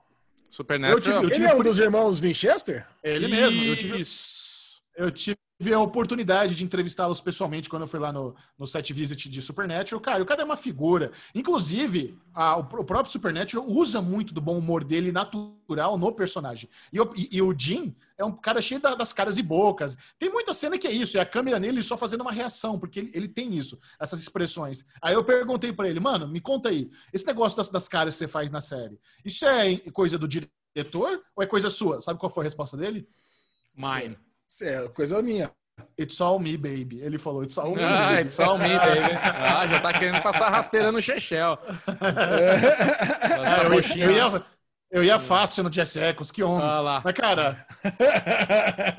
e, e já revelaram o personagem dele, ele vai ser o Soldier Boy. Eu ainda não, não, não cheguei nessa parte da HQ, não sei de quem é o Soldier Boy, Soldier Boy mas lendo os resumos, é, basicamente é o primeiro super-herói famoso aí do universo da, do, do The Boys, né? Aquele, antes do Homelander existiu o Soldier Boy. Ah, então ele vai estar em flashback. Então, eu não sei, eu, me parece que é flashback, ou é meio que um retorno. Ele tá, já teve a época dele, agora ele quer voltar e vai disputar. Seria muito mais legal se ele atuasse com o elenco de The Boys, porque Sim. ele e o, e, o, e o, mano lá do, que faz Homelander ia, assim, ia, ia ser perfeito a dinâmica dos dois. Ia ser mesmo, muito ia bom. muito boa. Ansioso. Cara, demais. sensacional. Próxima notícia. Agora a notícia, a notícia vai para os nossos amiguinhos fãs de animes aí, fãs de Dragon Ball e afins. Criadores de Avatar, a lenda de Yang, deixam a adaptação da Netflix. E aí, vocês Avatar curtem não, essas Avatar coisas? Avatar não, é, não é, bem um anime, né? Avatar é um original do Nickelodeon. É, cara, é uma animação extraordinária. Se você não assistiu Avatar, assim, é roteiro de cinema, cara. Assista é Avatar, a lenda de Yang. É, eu não sabia que existia, Bubu. Tô Lógico. surpreso agora. Adoro. Tá zoando, né? Não, tá falando sério, eu adoro essas coisas.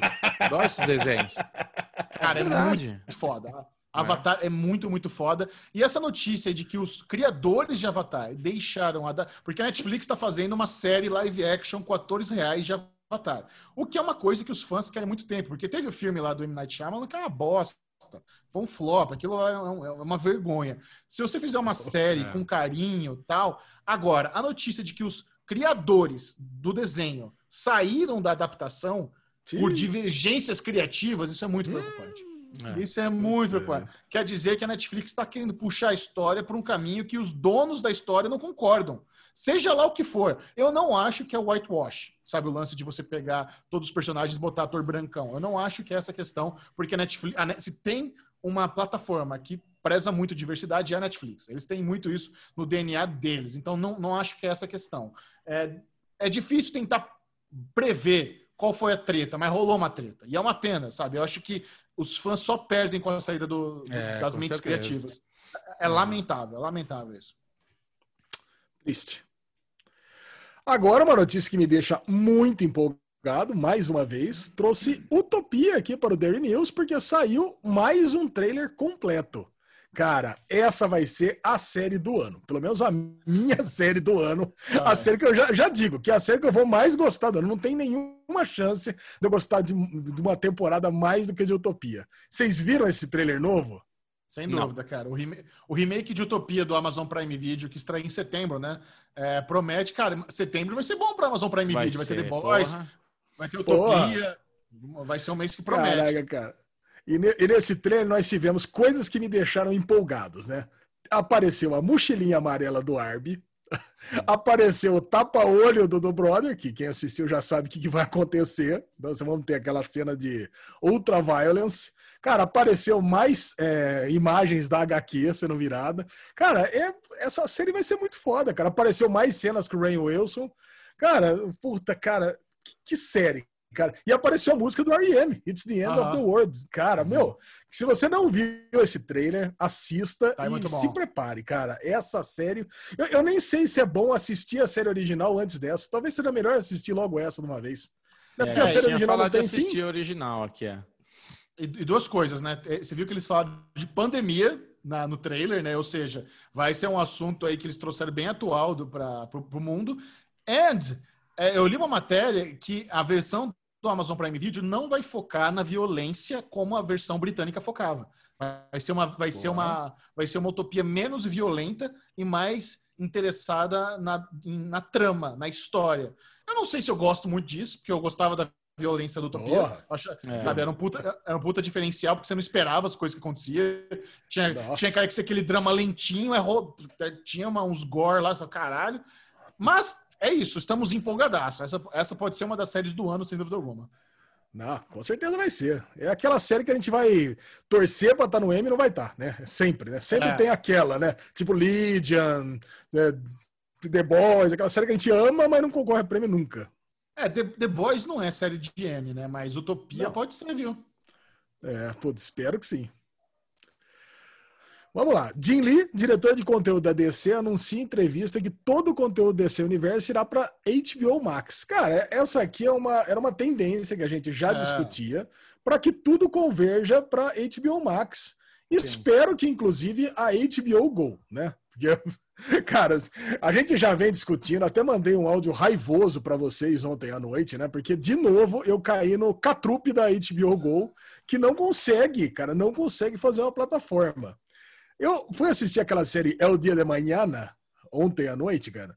E, puta, pesquisei lá o dia da manhã, maravilha, dei o play e tô assistindo o episódio, numa boa. Adorando. É, Isso. o piloto, né? Você imagina, cara. Você imagina que você tá vendo o piloto, que eu nunca assisti, nunca ninguém assistiu. Aliás, poucas pessoas no Brasil devem ter assistido essa série.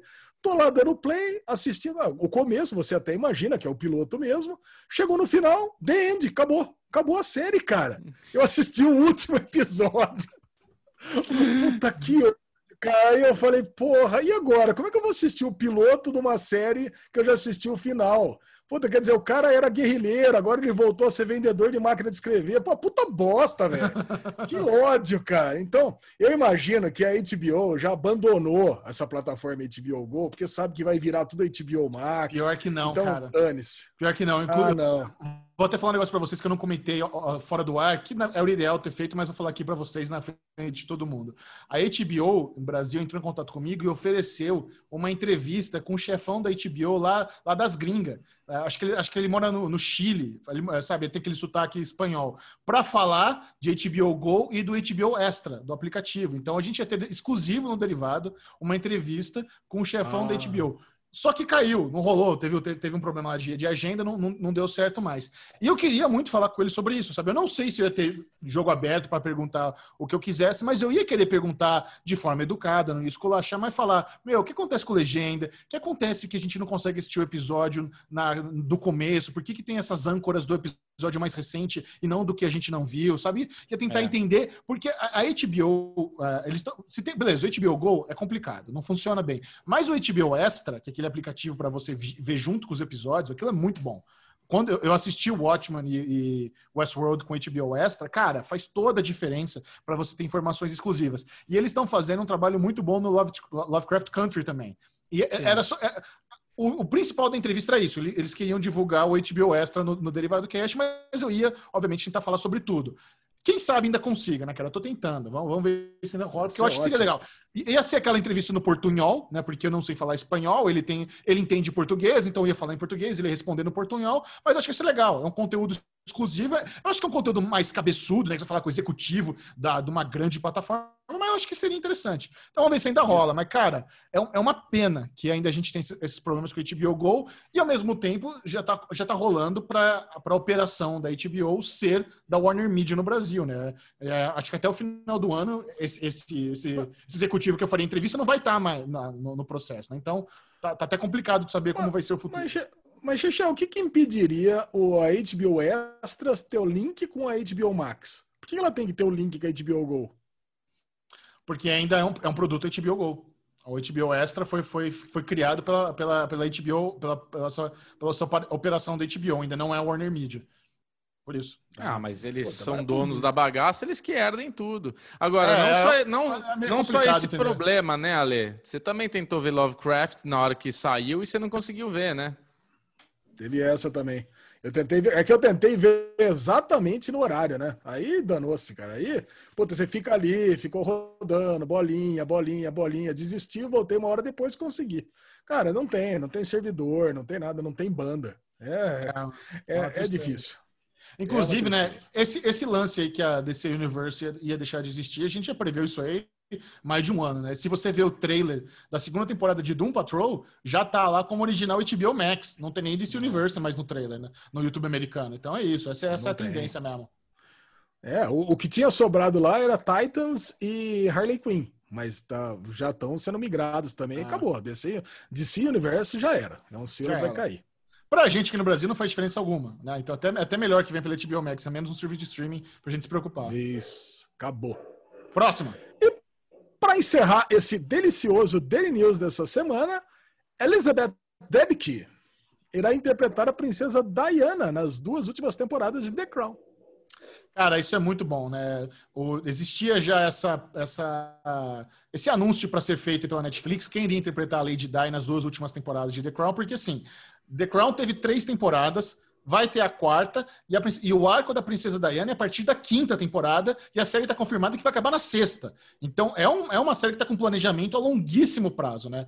É, e, e é óbvio, é, eles, eles trazerem essa figura icônica da família real, que, que morreu de forma trágica, num acidente, perseguida por paparazzo, vai ser muito interessante ver como a série vai mostrar isso. Né? E a, atriz é linda, tá perfeita pro papel. Eu Acho isso- eles até pegaram umas fotos da, da atriz de perfil e da Diana de perfil. Elas têm o mesmo narizinho, o mesmo queixo, assim. Foi uma excelente escolha de elenco. E, e- e é isso, né? Na quinta temporada vai rolar aquela a, nova troca de elenco. Então, Olivia Colman sai a partir da quarta, entra uma versão mais velha da rainha, vai ter o príncipe Philip, vai ter a, a, a princesa Margaret morre também, não sei se ela vai morrer na, eh, na quinta, na, na quarta temporada. Então, é, é interessante esse processo que a gente tem de uma das melhores séries da Netflix. Quem não assiste The Crown tá perdendo uma obra de arte na TV.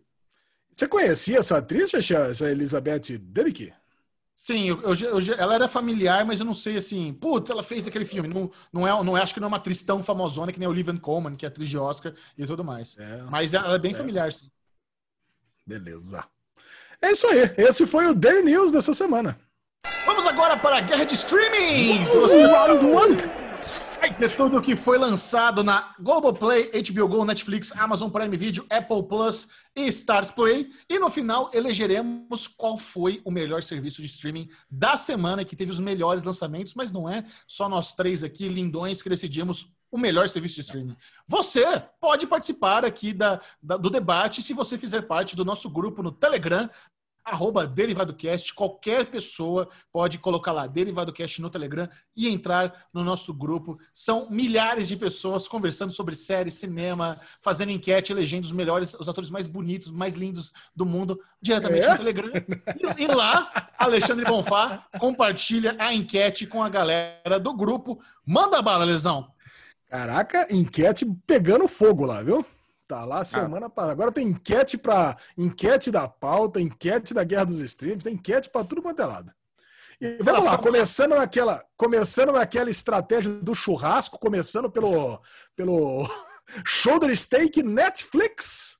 As, as estreias da semana, cara, a Netflix teve mais estreia do que todas as outras somadas. Já vou avisando vocês aqui. Caraca. Então começamos com a Netflix, sexto episódio de Underclass, aquela série tailandesa, delícia.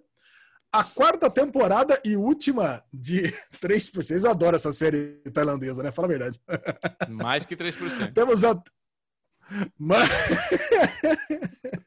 Temos a quarta temporada de 3%. Acabou 3%. Tem muito para falar no bloco de séries com spoiler de Deve 3%. Vocês não perdem por aguardar. Bubu também deve ter muito para falar de 3%, Nossa. né, Bubu? Acrescentar pra caralho. Ele viu 3% da temporada final. da temporada toda, né? do- da série inteira. Cara, agora entrou uma série na, na Netflix chamada Tudo Junto Misturado. É Game On, a Comedy Crossover Event, que junta quatro séries de comédia no- numa, numa temporada só. E são quatro séries de comédia original da Netflix que eu não assisto nenhuma. E o Chechel, eu acho que também não vê nenhuma. O Bubu, então, não sabe nem que elas existem. Ó, The Big Show Show, Mr. Iglesias, Family Reunion e Ashley Garcia. Vocês conheciam essa coisa toda ou não? Mr. Family Iglesias conhecia. Reunion, conhecia. Mr. Iglesias também já ouvi falar. Olha, eu sei o seguinte, são quatro episódios, fizeram uma temporada e parece que vai ter mais. Mas é legal, né, cara? Fizeram tipo um universo das, das séries de comédia aí da, da Netflix. Mas eles reeditaram episódios que já existem ou eles filmaram a galera das quatro séries juntas? Filmaram, filmaram junto e fizeram um crossover. Os personagens externos se encontram, ficaram amigos. Eu gostei da ideia. Podia fazer de Legal. outras séries aí. Você já pensou em Stranger Things encontra I Know This Much Is True? Ah, não, I Know This Much Is True não. I'm Okay to Not Be Okay. Sim. É, isso é legal. Vamos lá. Caçadoras de Recompensa, Teenage Bounty Hunters. Entrou a primeira temporada, não assisti. Out. Out, fora. O maior assalto, El Robo del Siglo. Vocês viram essa isso, série? Não. Cara, eu adorei esse primeiro episódio, não falaremos porque só eu assisti, mas eu quero conven... eu quero dar argumentos pro Bubu assistir, que é o mesmo ator de El Presidente, que é o Andrés Parra. Cara, o primeiro episódio é sensacional. Trata do Deve roubo ser. lá do, do banco do banco argentino. Um dos maiores roubos baseado num, num caso real, cara. Puta, Isso. adorei esse primeiro Casa episódio. de Papel Muito- da Pobreza. Lá- da pobreza nada, cara. São 12 bilhões lá da moeda local. Cara, é muito bom, cara. Muito bom e muito engraçado. Ó, vocês não deram nada pra El Presidente, eu falei que era boa, vocês assistiram e gostaram. Pode assistir essa El Robo del Siglo aí, que vocês vão gostar também. Vamos assistir. Rita, quinta, é, quinta temporada, é uma série dinamarquesa. Andaram falando dessa série pra você no Twitter, Chechel, que eu vi. Verdade. Você assistiu? Não. Não, né? Chechel tem preconceito contra as séries é, Não, eu tô. escandinavas, que eu sei. Imagina, eu tô muito atolado aí com o reality show, tem muita coisa. Voltou Big, Big. Brother. Big, Big Brother. Nós estamos Ale. sabendo. Ale. Não consegue. Tá atolado. Ele tá atolado. Tá que nem eu abrindo a Apple, né? Tá que nem eu abrindo a Apple TV. Tirando o Tá celofane bom, e abrindo a gente, caixinha. É, exatamente. Pode deixar, Xaxá, já entendemos tudo. Ok.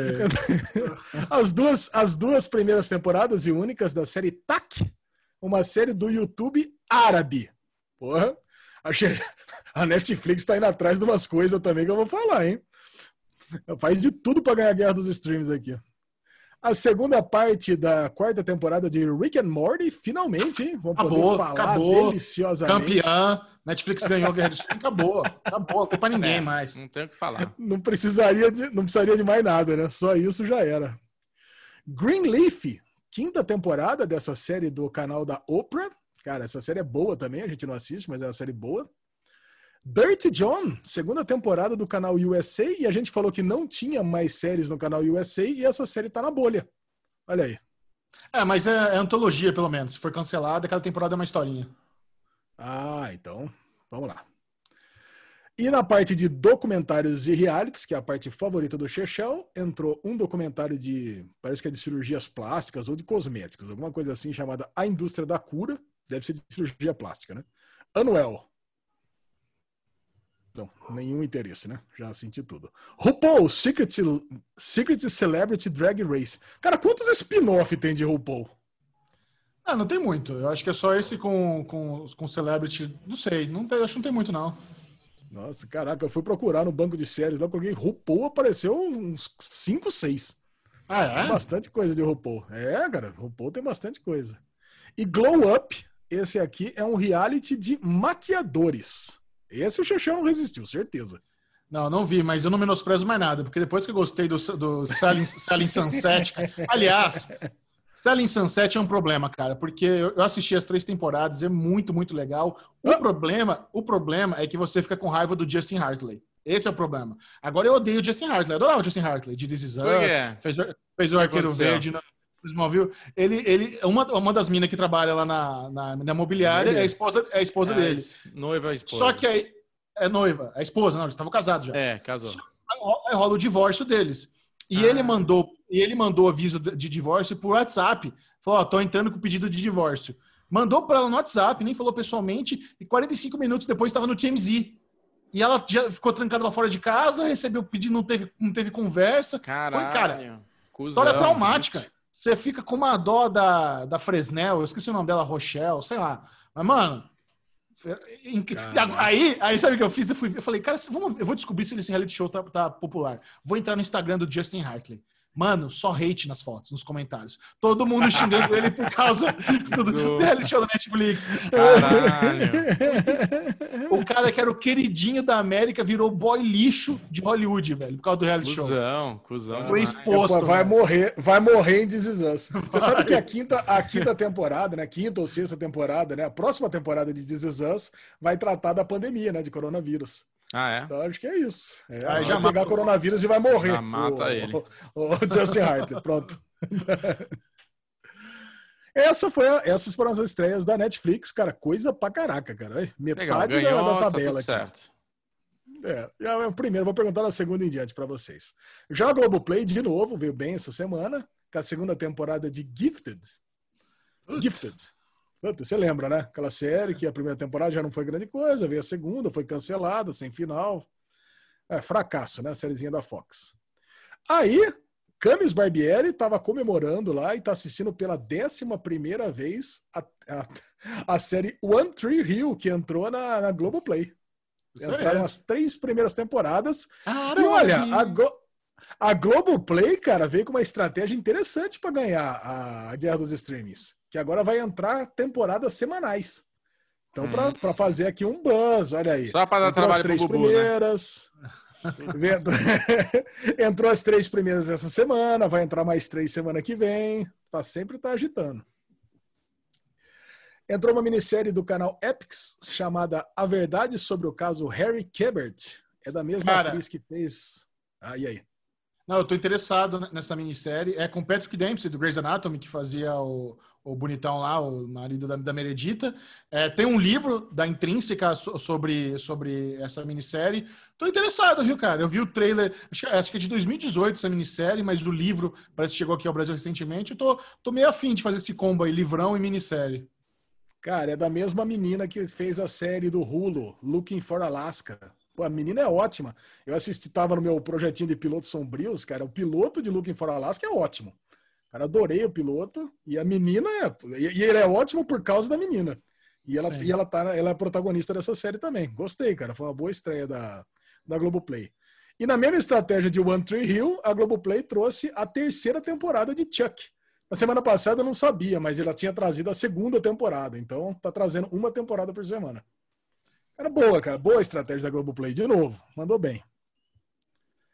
A HBO Go trouxe a nona temporada, ah, o nono episódio de I May Destroy You. Eu cheguei no sétimo já. Ó, tô chegando, cara. Puta, é, é muito boa essa série. É muito boa. Eu sei que vocês estão com preconceito de assistir, mas puta, Não, vamos. Não, vou assistir, eu quero ver. Não tem preconceito. Cara, é sensacional essa série. Vamos. é, são 12 episódios só, faltam só três, são episódios de 28 minutos.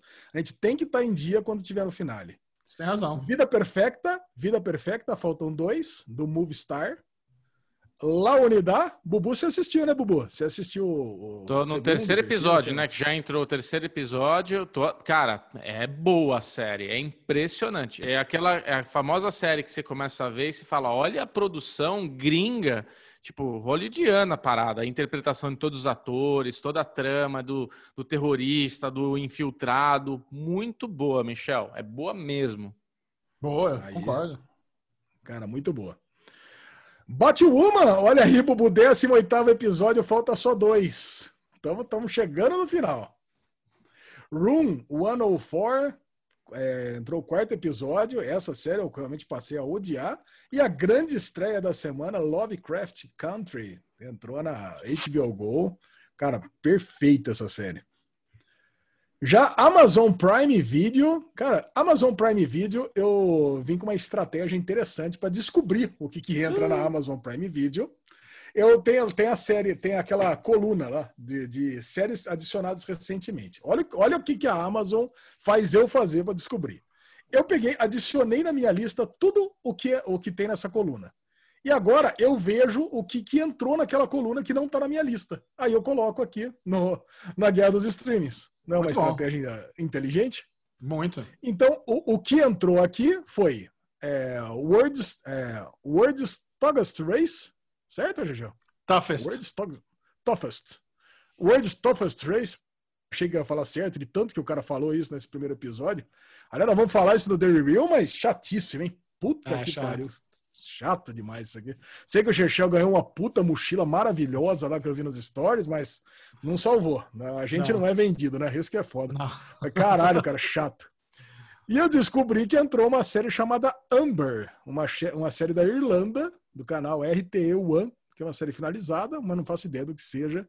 Essas foram as novidades da Amazon Prime Video. Aí o pessoal perguntou, mas e Blackish? Cara, Blackish, sinto muito, entrou na semana passada, não participou do, do, do, do, do Caiu. Streams da semana passada, porque, a cara, a Amazon não ajuda. Fazer o quê? Ela, ela não divulga que entrou, não fiquei sabendo. Então, não participou da semana passada. Já a Apple Plus, acabou, Bubu! Acabou Central Park, acabou Little Voice, acabou tudo isso. Já pode E- cancelar a assinatura agora. Mas, por outro lado, começou a série britânica Ted Lasso. A série que um treinador de futebol americano vai treinar. Show! Com saudade desse leixo. Vai, Jason vai. é, Jason Sudex. Você conhece? Nossa, Jason bosta, Sudex? cara. Jason Sudeikis ele é um treinador de futebol americano que ele vai treinar um time de futebol, soccer, lá na, na Inglaterra. Cara, e eu vou falar pra você, o Bubu ele achou que, ai, a lesão vai chegar aqui, vai falar, ai, que série fofinha, gostosinha. Não, Bubu, você tá enganado, cara. Nossa. Eu achei uma puta de uma série datada, chata, não gostei de nenhuma piada. Chata. Não Cara. consegui passar do primeiro episódio. Aí é Eu- muito louco, né, Ale?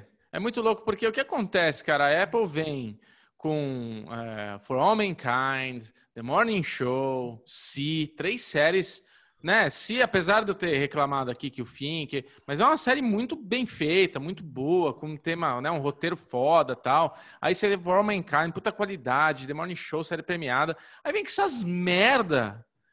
Que bosta, cara. Defendem Jacob, puta delícia. Vem com uma meta até de laço. Que bosta de série, cara. Que lixo. Nossa, dá vontade, ó. É, é que é aquela brincadeira que semana passada. É que tá gratuito aqui pra mim. Senão des- desativava só de raiva, cara. É, cara, não eu, não, eu, não, eu não passo, eu não passo do primeiro dessa Ted Lasso, porque, cara, as piadas muito boba, né? Aí pior que é Nossa. o seguinte, eu falei, no- eu, eu coloquei no meu tweet, que eu falei, quem que não sabe que a Grã-Bretanha tem quatro países? Aí, porra, aí falaram no tweet, aqui, ó, contra a prova. Aí fizeram um pro, mostraram um programa falando que a, a ignorância do americano que não sabe que realmente a Grã-Bretanha é dividida em quatro países. Eu falei, bom, então tá ok, vai. Então, tá tudo certo. Então, não, isso não é piada, é o retrato do americano médio, sei lá. É, tudo Sim. bem, né? Mas assim, não saber que o futebol, o soccer é dividido em dois tempos, pelo amor de Deus, né, velho? Acho que todo mundo sabe, ainda mais um esportista. Americano E a Stars agora. Ah, porra, a Copa de 94 foi lá, Bubu. Todo mundo sabe depois de Ah, 94. Tá louco. Exato. É isso aí. E Stars Play, P-Valley, chegando no sexto episódio, faltam dois. E não entra nada também, né? Tá louco. É, o Bubu já cancelou e tamo aí. Cancelou Essa mesmo? foi- Voltou. Não, cancelei? Ué, vou, vou voltar porque não tem mais nada. Cara, é isso aí. Esses foram os lançamentos da Guerra de Streams dessa semana. Bubu, e aí, do segundo ao sexto, o que, que você tem para nos dizer? Para ser prático e não enrolar demais, Netflix, HBO, Globoplay, Amazon Prime, é... aí tanto faz, Apple e Stars Play. Tá bom pra vocês? Olha, tá lindo. É, obviamente, Netflix em primeiro, né? Indiscutível. O segundo, eu tava em dúvida entre HBO e Globoplay. HBO porque teve Lovecraft Country e Globoplay pela quantidade. Mas eu acho que eu, eu não assisti Globoplay. Entrou um monte de coisa, mas pra mim que, que foi relevante mesmo foi o Lovecraft Country. Então vou botar HBO em segundo, bota Globoplay em, em terceiro, é, Amazon Prime Video, Stars Play e Apple. Igualzinho, Bubu. Não, acho É, que Stars Play, Apple não deixei em último. Star- É, tudo bem. É, cara, eu vou de Netflix em primeiro, sem dúvida nenhuma, né? Não tem nem que discutir, né? Puta, 3% assim inteira. Não, é HBO Go em segundo, cara. Puta, Lovecraft Country é muito bom. I May Destroy bom. é muito bom. Puta, La Unidade é muito bom. Cara, não tem nem o que Muito bom. discutir. E eu tô, cara, e eu tô muito afim de assistir essa A Claro Verdade tá. sobre o caso Harry Cabert. Cara, e eu troquei uma mensagem com a Camis, o One Tree Hill, falando que eu vou assistir pela primeira vez esse piloto É. de One Tree Hill. Você vai odiar o One Tree Hill, Ale. Você vai odiar. Você tá falando sério? Eu vou odiar. Claro. Vai odiar. Série, série Team Mela Cueca, deve ter, deve ter envelhecido mal, deve tá, a imagem deve estar ruim. É um Entry Hill para quem viu, velho, e rever. Acho que para descobrir hoje em dia. Mas é interessante. Vamos ver. Vai ser, vai ser, vai ser uma boa experiência saber se o Entry Hill envelheceu bem e se funciona com uma nova audiência. Você topa ver comigo, Bubu? Não. Vamos lá. Quero ver você se apaixonando por Chad, Chad Michael Murray, Uhum. Caraca, o Bubu deu um não tão triste. Sofia Bush. É elencão essa foto, sério. Cara, agora, o quarto lugar, eu, apesar de não ter gostado, eu vou dar para Apple Plus, que entrou esse Ted Laço. O quinto lugar eu vou dar para Pio Valley e o último lugar eu vou dar para Amazon, cara, porque eu vou falar para você, esse esse World Stuffs Race é, é- eu achei muito. Eu, eu fui obrigado a assistir isso e eu acabei minguado com esse negócio, cara. Eu, eu, eu odiei, cara. Eu odiei isso daí. Eu achei muito chato. Agora, e o público, gente? O que, que vocês acham? Bom, os populares, obviamente, elegeram a Netflix em primeiro lugar com 34%. Bubu? Não quero brincar. 28. É sempre abaixo de 30, parece. O público elegeu em primeiro lugar HBO Go.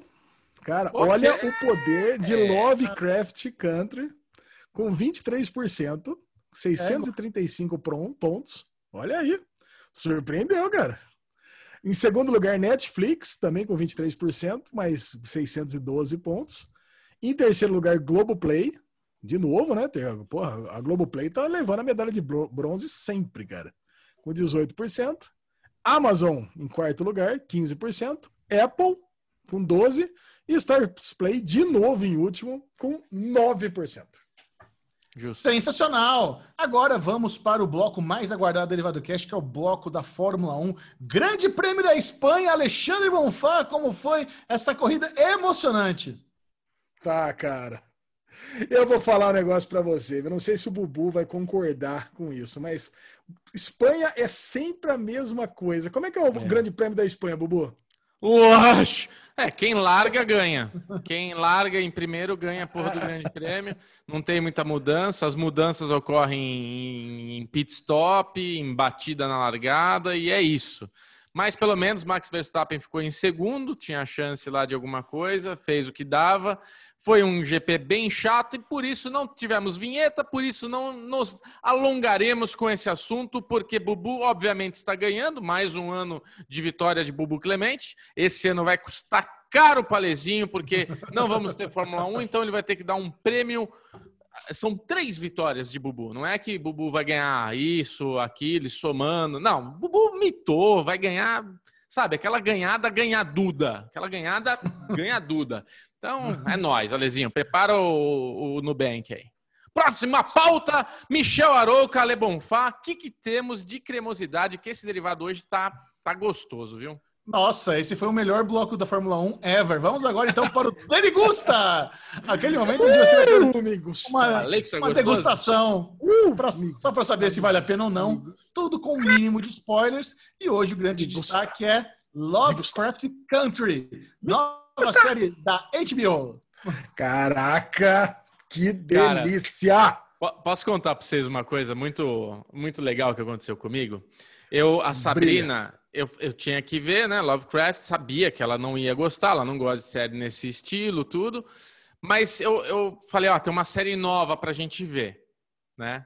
Aí dei play, já começou aquele espaço lá, os polvos gigantes, rasgando no meio. Ela, nossa, vou odiar que não sei o quê. Eu falei, não, calma, tal. Aí, o que eu achei desse primeiro episódio, eu achei muito bom. E, e- mas assim, você vê que a série ela não tá com pressa, né?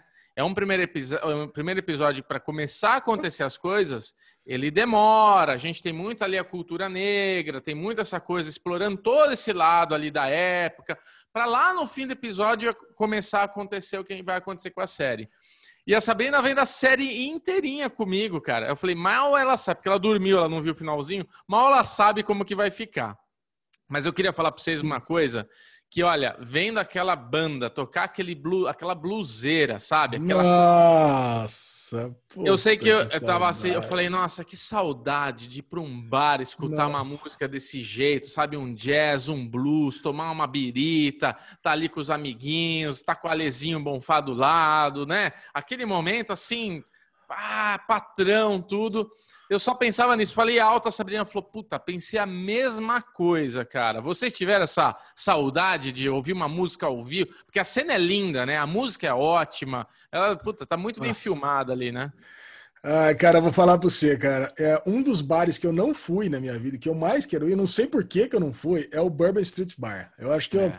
comentei com você, né, Bubu? Eu falei, puta, Sim. quando, quando acabar a pandemia, quando acabar o confinamento, essas coisas todas, nós precisamos, a primeira coisa é ir no Bourbon Street Bar, no- porque, meu, eu amo jazz, eu amo sentar, porque o, o jazz, ele combina demais com a boemia. Ele combina demais, cara. Aquele negócio de Mudou. você não ter pressa, né? De você poder sentar e pegar aquelas bebidas sequenciais, uma atrás da outra, e ir conversando, aquele papo que não tem pressa de acabar, e você ir se embebedando aos poucos, e aquela Uhum. música entrando na sua cabeça.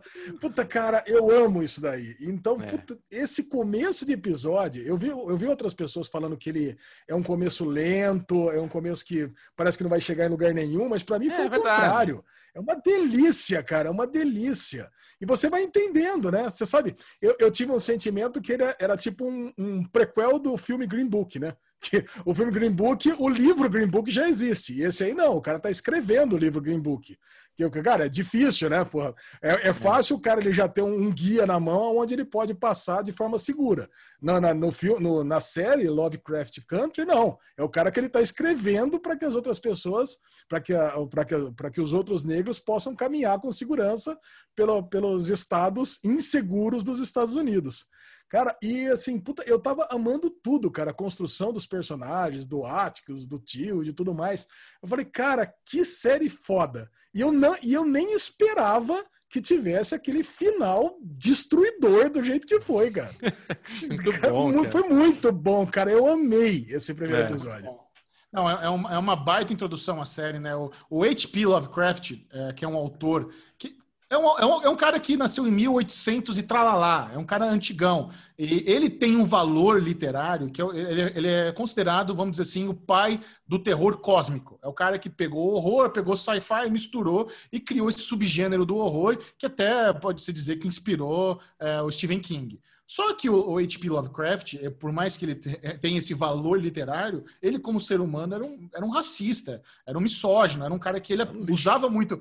Era um lixo. Essas ideias dele, ele usava. Por mais que ele tenha essas histórias boas e criativas, ele tem essa ideologia merda dele. Anos depois, acho que até recente, acho que de 2016, um autor chamado Matt Ruff meio que tentou ressignificar esse terror cósmico do, do H.P. Lovecraft e, e o livro Território Lovecraft, que é o que a série se baseia, que é você pegar todo esse contexto aí da, da época dos anos 50, da, do- da segregação que existia muito forte lá nos Estados Unidos, e você incluir es- esses, esses monstros é, que ele criou. Então, aí quando eles trazem a Misha Green, o, o Jordan Peele e o J.J. Abrams para comandar a série, Caralho, né, velho? Caraca. é, tem aqueles momentos de tensão ali que eles estão fugindo no carro, aquilo é muito Jordan Peele, aquela trilha tensa e o sol tá se pondo, eles precisam fugir, senão eles vão morrer. Aí tem, aí tem muitos bichos que lembram realmente o lado J.J. Abrams da história. Então é uma Sim. mistura muito boa que eles fizeram, né?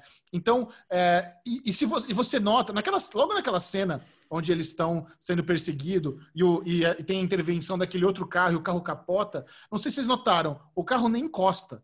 Né? Você Não. Não, é, mulher, ali rolou um Eleven ali, é. Ali, ali você já vê, opa, peraí, tem alguma Tem coisa. bruxaria, É, é. é, tem, bruxa, é, tem, tem magia, né? Por isso que quando aparece, Telecinésia. Quando aparece os monstros, não é um negócio muito do nada, porque você já vê que tem algum. Se você não sabia de nada, se você for assistir a seco a série, deve ter sido uma experiência muito boa quando aparece monstro sangrento e as Pô. pessoas sendo rasgadas no meio, né? Caralho, não, não esperava por isso. Animal, adorei, cara, É. adorei. E o Jordan Peele, ele tem uma parada, os filmes dele, assim, que é uma, é uma fotografia bem plástica, apesar dele dirigir e tal, é, mas eu não sei se ele pega uma equipe, assim, e dá aquela textura, porque as coisas são bem... Eu, eu, eu falando isso parece que é, é, ruim, né? Porque não tem aquele desfoque. Óbvio, tem a textura de cinema, tem tudo, mas é uma coisa mais plástica, tudo é mais borrachinha. Então, eh, você tem a pegada dele, tem a característica dele. Apesar de não ser a especialidade dele ali, a fotografia, mas ele tem a orientação, tem o dedo dele nesse aspecto, né? Técnico. E, puta, eu adorei, cara. Tudo assim, para mim foi, foi gostosa. E eu acho isso, Ale. Eu não me, eu, eu me incomodei, mas não, não me incomodei que ele não tem pressa com episódio. Sabe como é que é? Mas eu pensei que boas pessoas iam ter se incomodado porque já queria ver pau comendo e na verdade não. Tem todo esse lance de tipo, mano, deixa a série acontecer no tempo dela. Não estamos com pressa. Pra que ter pressa? Deixa a coisa acontecendo, degusta essa porra, não fica nervoso. Calma aí, controla a ansiedade, gente. Vamos assistir gostosinho, é. derigusta. é, na verdade, cara, você já vai sofrendo com horror né, do, do racismo a série toda, né, cara? Sim. Que eles saem, pô, eles já são perseguidos ali pelaquela galera branca, escrota lá no, no restaurante. Puta, cara, se eles não fogem daquele restaurante, eles são assassinados ali. Não sei se vocês é. entenderam, se vocês têm essa percepção, Sim. cara, que eles, eles, eles, conseguiram, eles conseguiram é, fugir a tempo. Meu, se eles, eles com certeza eles eles estavam pendurados ali, cara, eles iam ser, eles iam ser assassinados ali cruelmente. É, esse, é um outro, esse é um outro negócio que eu discuti com a Sabrina assistindo, que é a cena do ônibus, né? Logo de cara, a cena do ônibus de caralho, velho. Há muitos poucos anos atrás tinha essa divisão de tipo, você Porra. não pode sentar do lado de um branco. Tipo, tem um lugar para os caras sentar, tem o banheiro dos caras em outro lugar, tem restaurante que não aceita eles, como a gente viu na série agora. Qual que é a. a, a... Ah, Caralho, Academy. Umbrella Academy, né? Que eles não podem é. entrar no restaurante, não permite negros no restaurante. Cara, é muito foda, velho. É, é, muito pouco tempo, né? Como o mundo deu uma, uma virada de página foda, ainda tem muitos problemas que a gente vê por aí, mas estamos caminhando para uma, uma coisa muito melhor, né? Agora, Cara, agora é engraçado que eu, eu achei que a gente ia viver uma série que ia, ia ser um road movie, né? Que até ah, chegar é um na pouco. cidade de. Não, mas é. eu achei que a gente ia demorar para chegar, chegar na cidade lá de como é que é? A, a, a, Ardan, Ardan, né? Arcan, é. Inclusive, o, o Arzilo Arkan é meio que é, mais uma, uma influência aí do H.P. Lovecraft. É. Ah, tá. Então, mas não é Arkan, é Ardan, né? É, sim. É, é, ok. Eu, eu, achei que a gente ia passar a temporada toda num road, numa road series, né? Numa, numa road movie para chegar até Ardan. Agora não. Eles já chegam de cara no primeiro episódio e aí vem aquela cena misteriosa. Eu queria saber do Chechel, qual é a expectativa dele do cara chegando, estávamos à sua espera. Isso é muito Jordan Peele, cara. É. Eu, eu, me senti no, no, filme Corra, nessa série, cara, nessa cena. É, o, o, pai do Ericus vai ser interpretado pelo ator que fez o Oman de The Wire, né? Então, provavelmente, ele, ele é o Lorde da mansão e o cara branquelo deve ser meio que o mordomo dela, dele, né? Agora, onde entra essas pessoas com poderes, onde entra os monstros, isso é outra questão muito boa da série, porque por, por eles trabalharem muito esse lance da segregação, e por ter esse mundo dos monstros, a gente vai ver também. É, meio, é como se fosse mundos paralelos na Terra, né? Tem o um mundo da cultura negra, tem o um mundo da cultura branca, tem o racismo e agora tem o um mundo dos monstros. E antes dos monstros aparecerem, a gente já vê a monstruosidade dos humanos. Então a série caminha, a coerência narrativa desse primeiro episódio é muito impressionante. Então você realmente fica interessado em ver mais, você fica impressionado pelo que você viu, é, tem todos os, os, elementos de correria, de tensão, de horror. É, é excelente, cara. Excelente. É, é o primeiro episódio eu, fiquei, eu assisti um pouco antes, né? A HBO me mandou um pouco antes. é, eu, eu, só não compartilhei com vocês porque aquele esquema sem legenda, tem meu e-mail no meio, com a marca d'água, a lesão ia odiar. E o que dar para a galera um material complementar, que é o, podcast oficial da HBO. O podcast oficial da HBO de Lovecraft Country está tá muito bom. Tem, tem a Milene Nevoada, que é uma menina que eu conheci recentemente numa live é, do Omelete que eu participei. Calma, Lê, não, é, eu digitava trabalho gente estava na mesma live uh, do, do Omelete, eu passei a segui-la e eu achei muito legal que ela tá na, no, no podcast oficial da HBO, porque não é essas pessoas com milhões de seguidores, mas é uma pessoa que manja, ela fala de literatura, ela fala de séries, então achei muito bom a escalação que eles, que eles fizeram. Então tem três pessoas ali comentando, você pode ver no YouTube da HBO ou qualquer aplicativo de podcast, e se você fala inglês, o podcast da HBO americana é muito foda, porque tem uma das roteiristas da série fazendo podcast. Ah, então, ela, tra ela traz umas inside informations do papo, do papo que eles têm ali na sala de roteirista, do que eles queriam mostrar, sensacional. Então, assim... Uma... Ô, ah. É, é o Fábio Abu que tá lá? Falando Não. de Lovecraft? Eu acho que não. Puta, acho o Fábio, Fábio Abu ia ser perfeito pra falar de Lovecraft. Não, não acho que não, não é ele que tá ali, não. É, é- é a Milena, outros dois. do- Um dos caras, ele fez, acho que o- ele sempre tá junto com o Fabi Abu no- nos outros podcasts. Não lembro o nome dele agora, e tem um outro brother também. São três pessoas. Vale a pena, é curtinho, acho que tem 38 minutos. Não é derivado do cast de três horas, é podcast curtinho. Eles sempre curtem assim o episódio. Vale a pena sim, é bem legal. Ah, muito bom, cara. Excelente. Não, bom, no derivado nós vamos falar aqui de Lovecraft toda semana, né? Eu é a queria- nossa série semanal. Vamos. Não E, e, Michel, não esquece, deve estar aí na pauta, né? Que o Michel, com esse negócio dele ter as, as, as barbadas, a HBO mandou para ele o episódio. Ele fez uma brincadeira comigo muito. É agora. É agora. Vamos falar sobre isso. Vamos Vai. entrar agora no, no bloco com spoilers do Derivado Cast. Vamos falar de séries, vamos estragar tudo. Vamos contar tudo pra vocês. Começando então, vamos começar com eles. Rick and Morty Calma, eu tenho que voltou. fazer a vinheta. Boa. Rick and Morty voltou com a segunda metade da sua quarta temporada, episódios inéditos, e aconteceu o seguinte: é, esses novos episódios entraram na Netflix numa quinta-feira.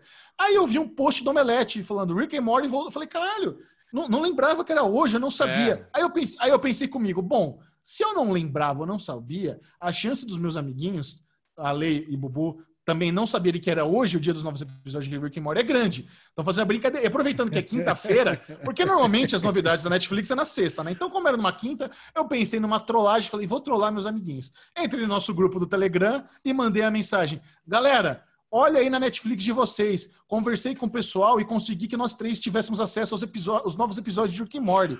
Vê se É. pingou na conta de vocês. Eu cadastrei o e-mail de vocês no esquema da Netflix lá do, do creme. Aí eu vou contar a minha versão, que é isso. Eu Tá. recebi essa mensagem. Nesse minuto, eu tinha tocado o interfone, eu tinha que descer para pegar umas compras que tinham chegado em casa lá, os, os negócios de tomate, os bagulho e tal. E eu, eu li, tipo, tinha desligado o interfone, li e falei, caralho, Sabrina falou, o que, que foi? Calma, eu te conto. Desci, peguei os negócios, ansioso para chegar para ver se tinha entrado na minha Netflix. Aí a Sabrina, o que, que foi? Falei, meu, Michel falou que conseguiu colocar a gente no esquema da Netflix, sabe aquele esqueminha de influenciador? Agora a gente vai ter, de vez em quando, eles liberam para tais influenciadores que interessam para eles algumas coisas com exclusividade. Então, uma semana antes vai ver alguma coisa e parece que entrou o Rick and Morty pra gente. Aí eu entrei, ah, caralho, Rick and Morty envolvendo, não sei lá. Nisso daí eu falei, é isso mesmo, Michel, entrou, porra. Eu, a lesão, respondeu, caralho, que irado, Michel. Mas vem cá, hoje não é o dia que libera para todo mundo? Na hora, velho. Meu pau fez assim, ó. Aí ficou uma semana caído, mas não queria saber de levantar. Parecia um. Porchat lá no, ó, na série Homens lá. Que Ah, depressão. o Ale, o Ale estragou minha trollagem. O que eu queria era trazer até a gravação e revelar pra vocês na gravação que não era exclusiva, que todo mundo tinha recebido no mesmo dia que vocês. Caralho, mano. Mas pelo menos o Bubu caiu por dois minutinhos e já foi Nossa, divertido. Cair na banana. Não, o bonita. lance é que. É que o lance é o seguinte, eu já fico atualizando a guerra dos streamings em tempo real, então já- eu já fico meio sabendo que tá entrando. Então, pô, É. o Chechel falou que entrou, e tem outra coisa, né? Eu tenho duas contas na Netflix. Então eu falei, pô, eu preciso mandar então o e-mail certo lá pro Chechel poder mandar pra mim, né? Pra ver qual que é o e-mail. Ele perguntou, qual que é o e-mail de vocês? Aí não sei o que lá, eu falei, pô, deixa eu já ficar esperto. Mas caraca, eu sou muito ruim de trollagem, cara. Eu acabo estragando tudo. Eu tô tentando buscar aqui o áudio do Ale entregando a trollagem aqui no nosso grupo, né? Porque Acho que ele esse é escreveu. esse- não, ele mandou um áudio. Esse Ah, é um dos melhores áudio. momentos do Derivado Cast, que é expor áudios Expor dos amiguinhos amiguinho. no negócio. Então, tô procurando aqui. Ah, então, vai falando aí. O que, que vocês acharam do, do retorno de, de Rick and Morty?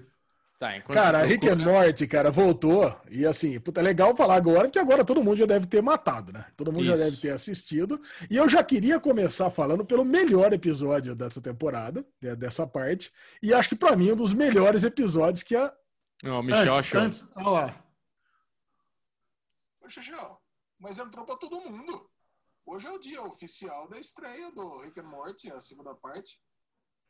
Mas já fiquei felizaço de saber que tem essa possibilidade de você poder passar e-mail dos brotherzinhos pra entrar também. Olha lá, ele tava, tava acreditando até então. Até então ele, ele tam- tava na minha. Até então, mas Não, aí- eu tava, eu, é, eu Não. tava acreditando mesmo, cara. Eu- O Ale, Ingenuidade total. O Ale, ele não estragou a brincadeira, mas ele estragou a brincadeira pra mim. Porque na hora eu falei, ah, filha da puta, cara, ele me pegou, velho. Mas me pegou bonito. Aí eu já mandei áudio falando, nossa, Michel, já espalhei pra família que eu sou influenciador, que eu tenho acesso exclusivo da Netflix, que eu sou foda. Agora eu tenho que desmentir pra todo mundo ficar feio, né? Nossa, cara, que vergonha, É, mano. que continua, vergonha. né? Vai lá, Lezinho. Ah, cara, então vamos lá, cara. Episódio 8. Aí o, o episódio que o.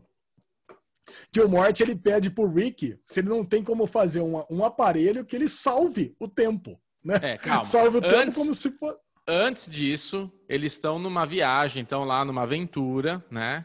Onde É, o Rick explica para o Morty: ó, a gente tá indo lá trocar umas pedras, se der zinabre, pula no tanque de ácido da direita, que ele não é ácido, é água, é um negócio, uma- um fingimento. A gente vai ficar preso ali embaixo, vou soltar os esqueletinhos e é nóis. Caralho, Rick, mas que ideia merda. não, calma, você vai ver que da hora.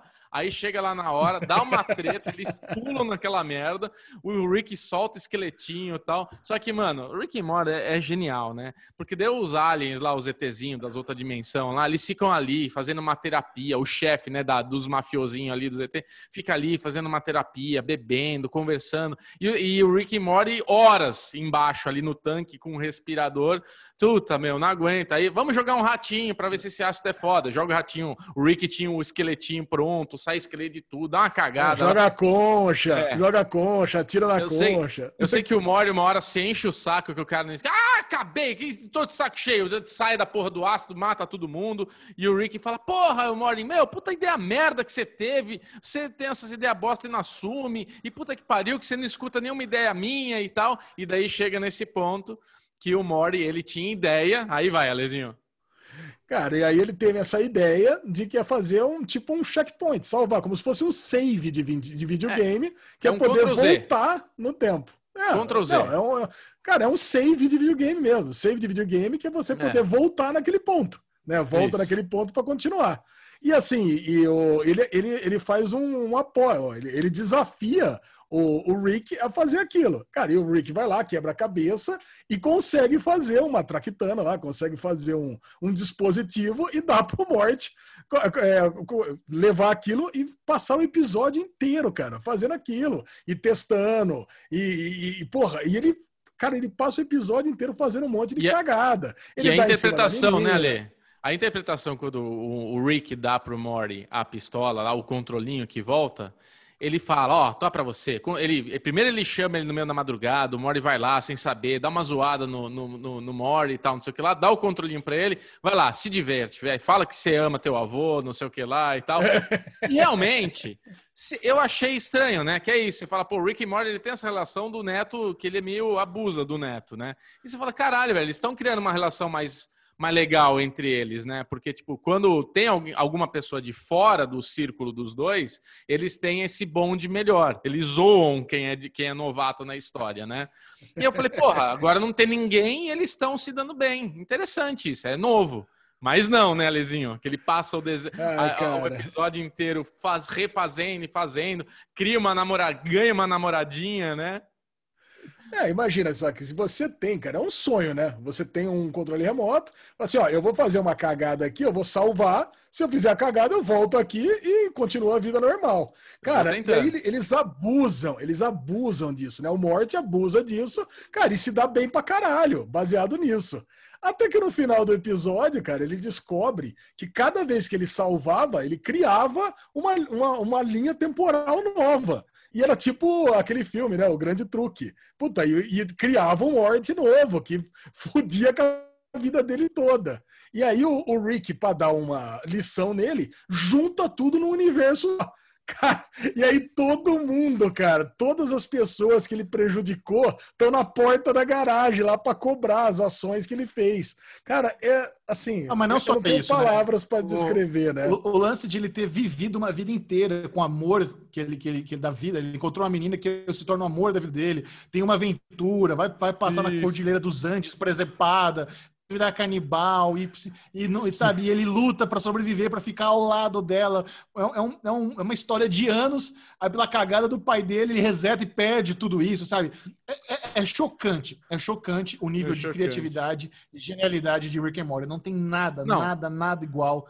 E Michel, mundo, é incrível. no fim, e no fim, tudo isso acontece por uma lição de moral do Rick porque vai estar tá todo mundo na frente da garagem cobrando ali a polícia, os caras que ele cagou a vida. Todo mundo tá ali, só pro Morty ter que pular numa piscina de ácido falso pra ele provar pro, pra ele provar pro Rick que aquilo é uma boa ideia, que aquilo não é uma não, má cara, ideia. Cara, é genial, cara, é, velho. É genial. É um jogador de xadrez, cara. É um jogador de xadrez que pensa 45 milhões de jogadas antes, né, cara? Nossa, Puta. cara. É, não, cara, é muito bom esse episódio, cara. É muito bom. Acho que melhor. Acho, acho não tem nem que dar muito spoiler dos outros episódios, né? Sim. Mas assim, o, fina, o, final, o final do décimo episódio é Nossa. chocante também, né? Acho é que talvez. coração, cara. Não, é de, é de partir o coração, cara. Você fica emocionado, porque eu falei, caralho, cara. Acho que, acho que eu não tinha partido o coração tanto. Acho que eu só tinha partido tanto o coração naquele episódio, no quarto, quinto episódio, quando você descobre que ele. Foda-se minha família, vou viver com outra, né? Quando você descobre que ele tá vivendo com outra família que deu errado a dele, né? Então, puta, vou seguir com essa aqui, porque aquela lá morreu tudo naquele, não, mas, naquele é, episódio. É, a, o, o lance de você ter uma, um desenho que é muito focado em comédia, em violência, em, em, em, absurdos, e você colocar esse ângulo de que, na verdade, o personagem, o Rick, é depressivo, sabe? Que não importa todas as aventuras, não importa a genialidade, não importa o quão foda, que ele é a mente mais brilhante do, do, do universo ele é um cara incompleto, depressivo. Você ter essa camada dramática num desenho, de, cara, é, é muito eu não foda, cons, eu, eu, não consigo, eu não consigo, cara. É, é, não consigo não pagar pau. É inacreditável. É inacreditável. Não, não cara, dá para não é falar que muito. Rick and Morty é uma das coisas favoritas da vida, né, cara? É. Da não vida. tem o que falar. Muito bom, amiguinhos. Se você não assiste Rick and Morty ainda, saiba que você está perdendo o melhor desenho da história da humanidade. Cara. Não sei o que dizer. É, é, é, absurdo. Tá na Netflix, tá fácil de assistir, assista lá, tem quatro temporadas de nada, sabe? Seja feliz se ainda você não é, assistiu. É, é, hoje o dia que você vai dar play em Rick Mori e vai ser feliz com a gente. Muito bom. É, chega ao fim a produção nacional mais aclamada da história da Netflix, 3%, depois de quatro temporadas. Essa que foi a primeira produção nacional da Netflix. Aí começou aí a esteira de, do audiovisual nacional na plataforma de streaming. Chegou ao fim. E para mim, assim, eu, eu, tenho um apego muito grande com o 3%. Né? Claro. Essa foi uma. Não, mas antes de virar série da Netflix, eu já conhecia o piloto que eles fizeram no YouTube, vi lá todo o processo da galera que tentou fazer de forma independente. Aí veio a Netflix, catou esse pilotinho aí do YouTube, falou: não, essa vai ser a nossa. Eu achei sensacional a sacada. Aí trouxeram a Bianca Comparato, trouxeram um elenco legal, criaram esse universo aí distópico brasileiro. É tão difícil né, a gente ter um sci-fi nacional. E agora, depois de quatro anos, Alexandre Bonfá, qual é o balanço geral que você tem dessa série? Uai! Cara. Vem um negócio aqui do fundo do, da alma. Eu não consigo. Desculpa. Perdão. Cara, é assim. De longe, é talvez 3%. Não, de longe, a série que eu mais discuti na minha vida foi 3%, cara. Eu conversei com muitas pessoas sobre 3%, porque eu queria entender uh, os elogios rasgados que as pessoas fizeram a esse final de 3%, que, assim, Ok, é, é, bonito o que acontece lá no final, com todas as Nossa. pessoas reunidas. É bonito, velho. Tal. Eu prefiro é... mil vezes eu estar tá no submarino lá no fim do mundo do que naquele mundo lá, velho. Que zoado. Não, é, não, é bonito, assim, a, a catarse de todas as pessoas estar vivendo juntos. Agora, fora disso, cara, a jornada de 3% não tem o menor sentido desde, o, desde a história, desde 100 anos antes. Nunca, cara. É, é aquela coisa. 100% é, eu preciso que a coisa aconteça. 100%. Então, é 100%, 3%. Eu preciso que a coisa A aconteça. Então, vamos criar uma desculpa, vamos estapafúrdia para que isso, para que a gente chegue até esse ponto. Por exemplo, ah, vamos, precisa ter uma galera lá no Mar Alto. Então, beleza. Então vamos levar essa galera até lá. Ah, então precisa que aconteça um processo, que é o que o Chechel falou, que teve esse primeiro contato daquela websérie um tempo atrás. Ah, então vamos transformar numa série. Ah, então não pode ter crianças na ilha. Ah, então não. Por que, que não pode ter crianças na ilha? Cara, nunca se explicou isso. Falou-se na temporada passada, mas não se justificou em momento algum. Ah, vamos pegar a criança que está aqui e joga para lá, porque poderia ter as crianças que estavam ali. Ah, não, mas vamos, vamos pegar essas crianças, joga para lá para justificar que exista o processo. O processo não pode cair nunca. A pessoa só fica repetindo e repetindo. Ai, preciso do processo, preciso do processo, por causa do casal fundador. A gente descobre que o casal fundador foi foi trapaceado, foi jogado às traças lá, cara, foi morto. Cara, então nada faz sentido nessa série. Só que eu, cara, eu me sinto que eu eu tenho um complexo de vira-lata ao contrário, com 3%, sabe? Complexo de vira-lata é aquele contrário, é aquele negócio, né? Que a gente gosta muito mais das coisas de fora do que de dentro. Essa não, cara. Eu, eu acho que eu tenho uma tendência a gostar de, de 3% só porque é nacional. Cara, então eu fui lá, eu assisti todos os episódios num dia só. Cara, eu, eu não fiquei cansado, eu fui assistindo. Claro que não. Eu fiquei, eu fiquei com raiva, eu fiquei com raiva no começo, claro. porque eu pensei, meu, não faz sentido essa série. Cara, nada faz sentido. Por que, que esse pessoal tá querendo destruir lá o Maralto? Por que, que o pessoal do Maralto não, não larga a mão desse processo e cada um vai viver sua vida? Cara, nada faz sentido. Mas você vai indo, você vai indo, você vai indo. Por que, que não deixa essa concha, que é o cara que é nada no meio do deserto? Deixa esse negócio aí, deixa cada um viver em paz, mas ninguém deixa nada. E aí, cara, e é isso. E, e, e, no final das contas, você vai se apegando à história. Eu, pelo menos, fui me apegando à história. E você acaba torcendo, cara, para um lado ou para o outro, e você querendo ver o que vai acontecer. E, e no final das contas, você fica feliz ali com o resultado final da história. cara, é, o é, o, o, meu, o meu lance é que também eu tive um contato muito próximo com as pessoas envolvidas na série, né? Então, Sim. o JH e a, e a Dani Libardi, que são diretores do, do 3%, já participaram do Pod Maníacos no passado, é, a gente, eu entrevistei o elenco, acabei ficando. O, Rodolfo mora aqui na Zona Leste, já, já, já me chamou para o aniversário dele. A Bianca, a Bianca Comparato, quando a gente se, se, encontra em evento, ela vem conversar comigo. A Vanessa, ainda troca ideia com ela no, no Instagram. Então você, você acaba criando essa proximidade com o elenco, com as pessoas envolvidas e você torce. Só, pô, cara, gente, o Brasil precisa de uma série que bombe, uma série que dê certo. Eu lembro como eles ficaram super felizes quando a primeira temporada repercutiu mais nos Estados Unidos que no Brasil, fez mais sucesso, sabe? Algo completamente inesperado. Saiu uma matéria da IndieWire elogiando e o, e o americano descobriu 3%. Então, assim, eu acho que o pioneirismo deles em trazer uma produção de sci-fi, de distopia, é, sabe? Por mais que realmente, sabe, tem, tem, coisa ali que a gente fala de história, é, do figurino, sabe? Porque é um negócio que,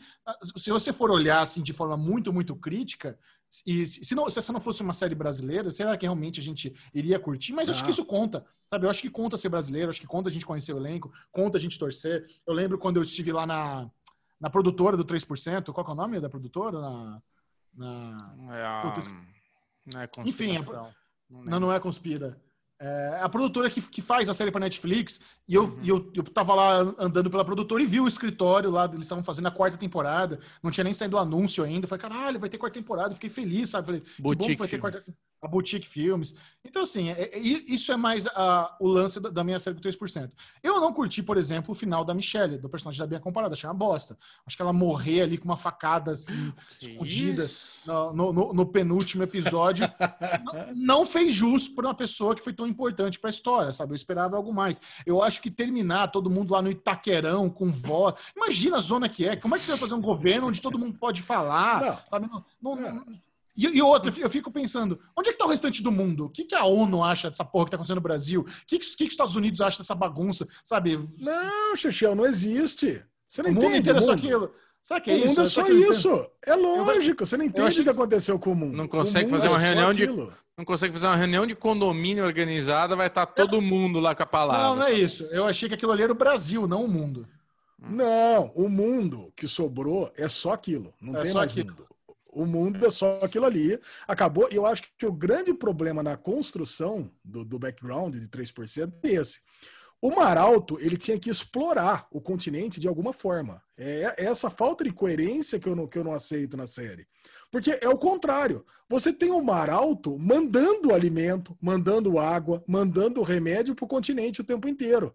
Cara, o Maralto ele tinha que explorar o continente. O continente tinha que ter indústria, tinha que ter agropecuária, tinha que ter alguma coisa para que mandando para a ilha, para que a ilha vivesse explorando, para fazer sentido esse processo, para que eu pegasse a pessoa. Agora não, cara. Agora eu falo para você um negócio. Existe há 100 anos o continente. Toda, 3% das pessoas que fazem 20 anos vão lá para a ilha. E a galera que fica dos 20 até os 70 anos faz o quê? Fica ali, indo na igreja, faz nada, porra nenhuma. Ah, cara, fica, cara, cada vez que aparece uma casa, aquela, sabe, aquela sujeira dos infernos, ninguém faz nada, cara. Não, não, não consegue tirar um pó da casa. Não consegue.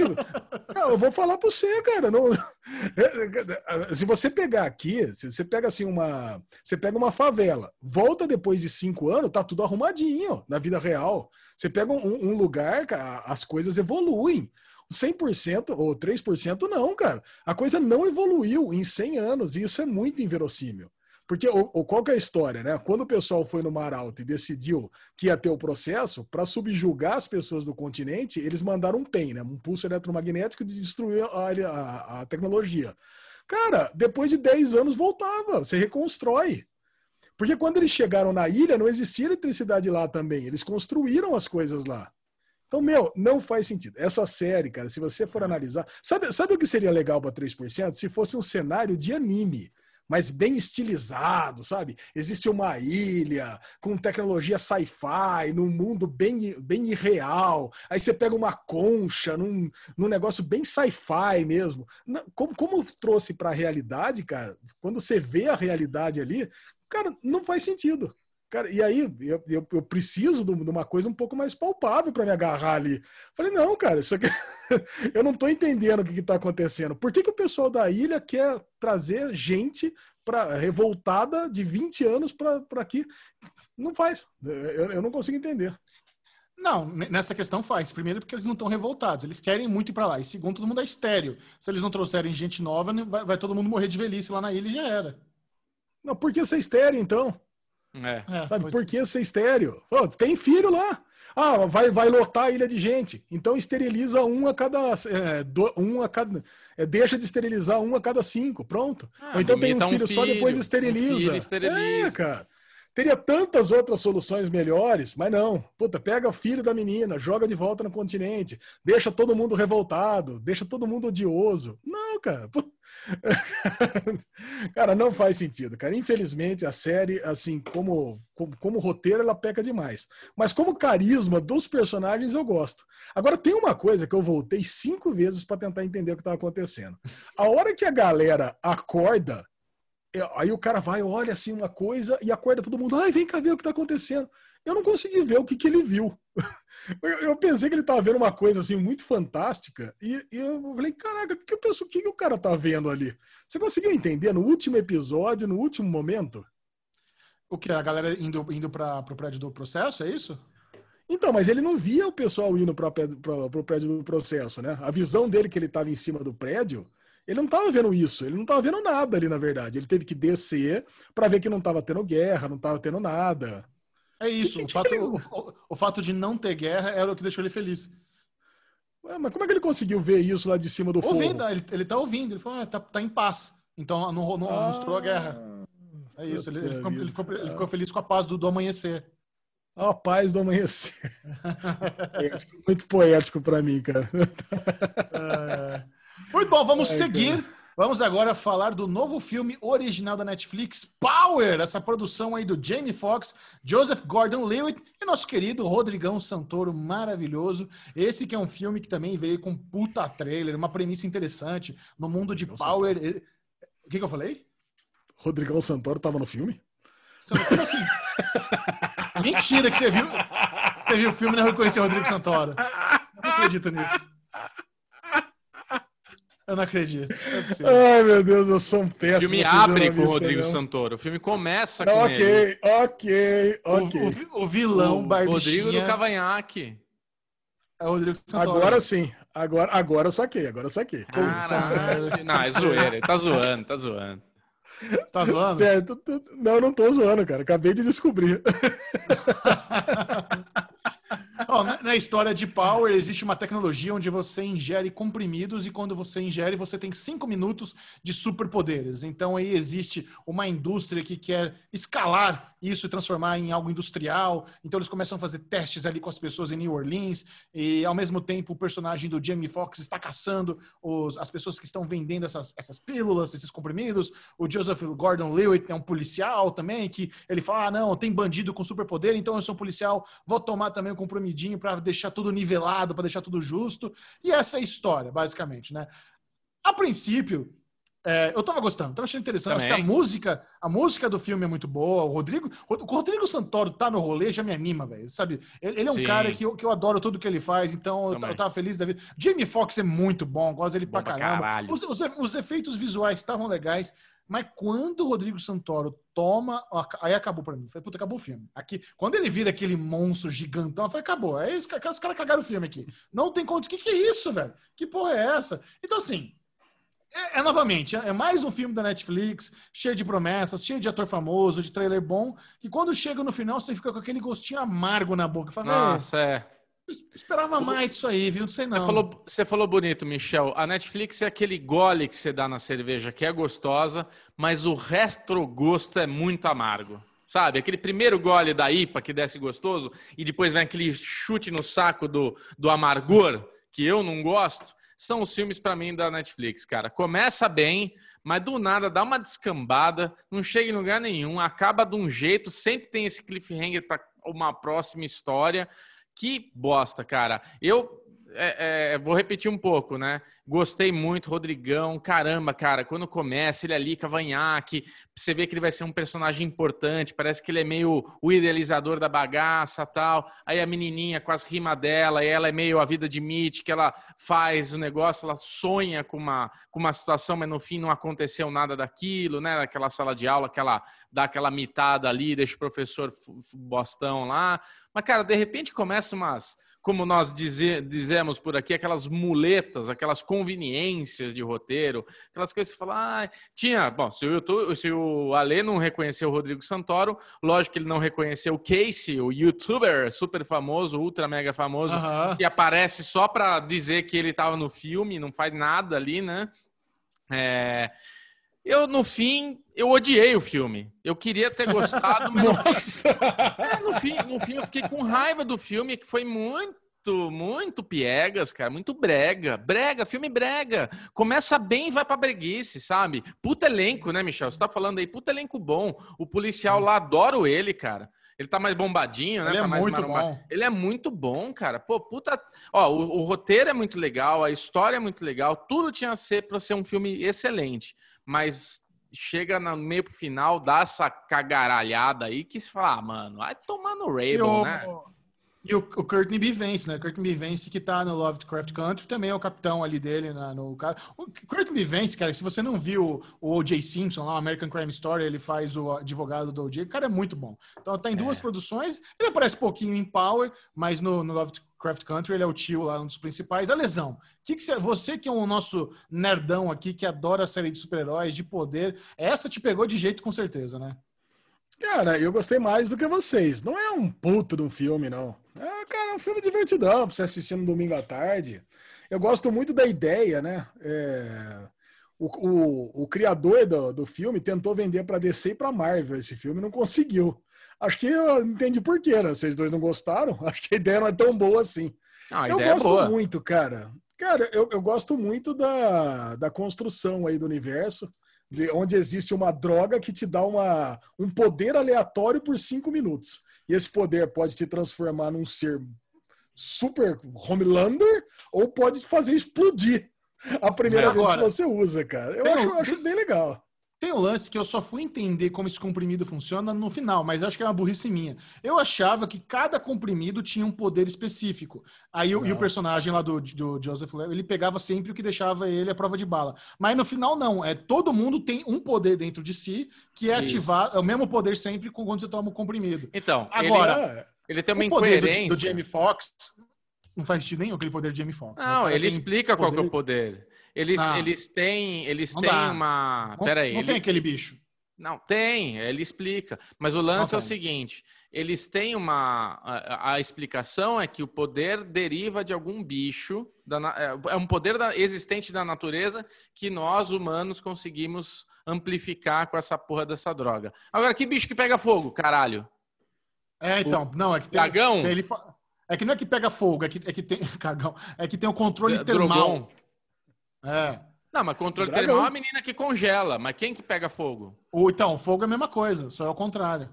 Ah, mas É, é, exagero, né? É exagero. Total. É, mas é, mas, Zoado. mas é super exagero, mas é assim mesmo. É. Os, efe- os, os efeitos são bons. Aqui, quando, São. quando ele toma o tiro na, na têmpora, é legal. Bom. Quando, ele quando o Jamie Foxx explode o poder lá no Shockwave, ele vai desintegrando as pessoas em slow motion. Os efeitos são bons. Eu acho que esse filme só existe por causa dos efeitos especiais. Os caras desenvolveram, cara, esse, vamos fazer um filme com esse efeito. Esse efeito é bom, é puta, vamos. E, e- e começou de trás pra frente. Mas enfim, cara, é isso. É, é- é mais uma tentativa da Netflix de ter franquia. Os caras deixam o gancho aí pra, com o híbrido. Então a, menina que é filha dele agora tem poder. E que, que bicho também que cura, tem poder de cura, sabe? Que poder é, esse dela? É, é, é isso mesmo. Mas é isso. pro- Eles querem fazer o próximo passo da evolução humana. A história é- tem, tem, tem esses, esses traços de coisa boa ali, né? Tem essas Sim. pitadinhas de Sim. coisa boa, mas que não consegue desenvolver bem. Dava pra ser muito bom, mas não foi. É isso. Pode ser. É isso? É isso aí. Só funcionou pra ter o filtro no Instagram lá que eu fiz com meu filho, que ficou divertido. Ficou legal. Porra, ficou muito legal mesmo. Ficou É, muito bom. Muito bom. Agora estamos quase acabando o Derivado Cast. No Daily Reel da semana, o destaque é o novo reality show do Amazon Prime Video, que nem eu considero um reality show. Na verdade, é mais um documentário que é o World's Toughest Race com Bear Grylls, que você acompanha ali essa corrida, é, esse Eco Challenge, onde pessoas, 60 equipes do mundo inteiro, vão fazer um trajeto ali para no mar, na trilha e descobrir quem, quem são as pessoas mais atletas aí do mundo. E, a, e o programa é acompanhar essas equipes durante o Eco Challenge. A princípio me soava interessante. Falei, pô, isso aqui vai ser legal, cara. O Bear Grylls, é, quem gosta das séries deles do History Channel, ver ele pegar cocô de elefante e beber o fluido, achar carcaça de, de zebra né, na, na, na, na, África e com- comer crua, sabe? O cara, o cara tem um carisma, ele tem umas habilidades, mas no final ele meio que só um narrador, você acompanha aquela galera e fica chata, cara. É uma história chata, sabe? Eles não, acho que não tem uma Cê- montagem boa. O que que foi? Você viu mais de um? Não, vi só um. Ah, só um. bom. Não consegui. A única vez que aparece um brasileiro, a mina tá gorfando ali, você vê que ela tem a, a- a insígnia do Brasil Ah. e mais nada. Então, assim, eu não. É, é impressionante você ver os caras, é, as equipes é, realmente pró ali, como eles conseguem remar, remar e. e- e- sabe, é- é- tem um nível físico ali que impressiona. Mas eu não, não sei, não, não fiquei é isso, não fiquei interessado em continuar. Dane-se. Já eu comprou. me senti. É, eu, eu, eu me senti, cara, assistindo o canal off. Assistindo esse, esse, Não. esse World Stuffs Race. Cara, É porque é o seguinte: são muitas imagens, são muitas imagens. Você não interessa por quase ninguém, porque, meu, são 66 vezes 4 pessoas, então são 280 pessoas. Você não consegue se apegar a nenhuma equipe, né? Diferente de você assistir um Survivor, que tem 20 competidores no começo, sei lá, 15 competidores. Então, pô, você tá ali lidando com as pessoas, você tem uma pausa. Esse não, cara, você vai ver as pessoas sofrendo, né? Que é basicamente isso. Puta, você pega. A pessoa que eu mais me, me apeguei ali é o brother que tá passando mal, né? Puta, o gordão alto, né? Cara, parece uma lesão lá no meio do negócio. Pô, já quis dar uma corridinha na frente de todo mundo, já passou mal, tá lá tendo enxaqueca lá no começo do negócio. Cara, e a galera, não, não vai passar mal, não. Vamos junto, que se um passar mal, todos perdem. Meu, e, e é isso, cara. E vai, puta, aí pega, corre, anda, vai ter bicicleta depois. São 600 quilômetros em 10 dias. Ah, não É. dá, cara, sabe? um- É muito intenso. Realmente é. Eu acho que vocês falaram que o problema mesmo, o defeito da, da série, assim, qual que é a, a não característica dela? Porque é uma competição o qual a gente não consegue acompanhar direito os, o- o- os competidores. A gente tem o primeiro episódio mostrando muito duas, três equipes americanas. Não sei por que, que focaram nessas três, duas equipes americanas, que tem o. Eles estão em último, né? Que é a menina que é a mulher lá que é ex-militar, que tem os veteranos, que tem não sei o que lá. Caguei. Aí tem a equipe americana que tem um Brutamontes lá, que na água vai lá com o remão, você só quer ver ele se fuder. Você fala, ah, vai se fuder, né? Vai chegar lá, vai estar morto, filha da. Tem uma porra de uma vela. Pra que levantar a vela? Vamos no braço aqui, porque nós somos imbecil. Chegar lá, o idiota su- da superventila lá, fica passando mal que nem um idiota. E o Bear Grylls falando, é, bonitão, vai dar ruim, né? Agora você vai ter que subir aqui e vai passar mal, passa mal. Então, acho que esse é o erro. Tipo, já que nós temos 60 países, não preciso saber de 280 pessoas, mas é entender quem que está indo bem. Tem o Brasil, tem o México, tem a Índia. Olha, a Índia, a gente tem uma, uma vantagem técnica aqui, porque nos Estados Unidos os caras estão botando muita força, a Nova Zelândia está com a mesma estratégia, mas ao mesmo tempo não está se esforçando. Tipo, faz eu entender a competição, faz eu querer torcer por alguém, porque você não consegue torcer para ninguém. Você só torce pro cara se fuder. Vai se fuder, americano vai se fuder. Passou, falei, ia se fuder. Bear Grylls avisou, tá passando mal, se fudeu. Aí você fala, tá Não, bom, mas- acabou e não quero ver mais. Mas é, eu imagino que essa superlotação de equipe, isso deve mudar nos próximos episódios drasticamente, né? Porque eles vão sendo eliminados conforme as etapas. Então eu imagino que mais da metade é eliminado na, na próxima etapa já. Então, então isso, eu acredito que isso diminuiria bastante. Mas de qualquer forma é isso. A gente não, não fica nem interessado em saber disso. E contaram pra gente É. no Twitter também que eles vazam vencedor da, do Echo Challenge no meio da temporada. Sabe? Não, é. não dá pra entender como isso acontece. Eu não sei se isso, se isso aconteceu É, no o no meio vencedor. Não, vencedor não, Xixi, é os três primeiros. Né, que Não, fala que quem seja. venceu.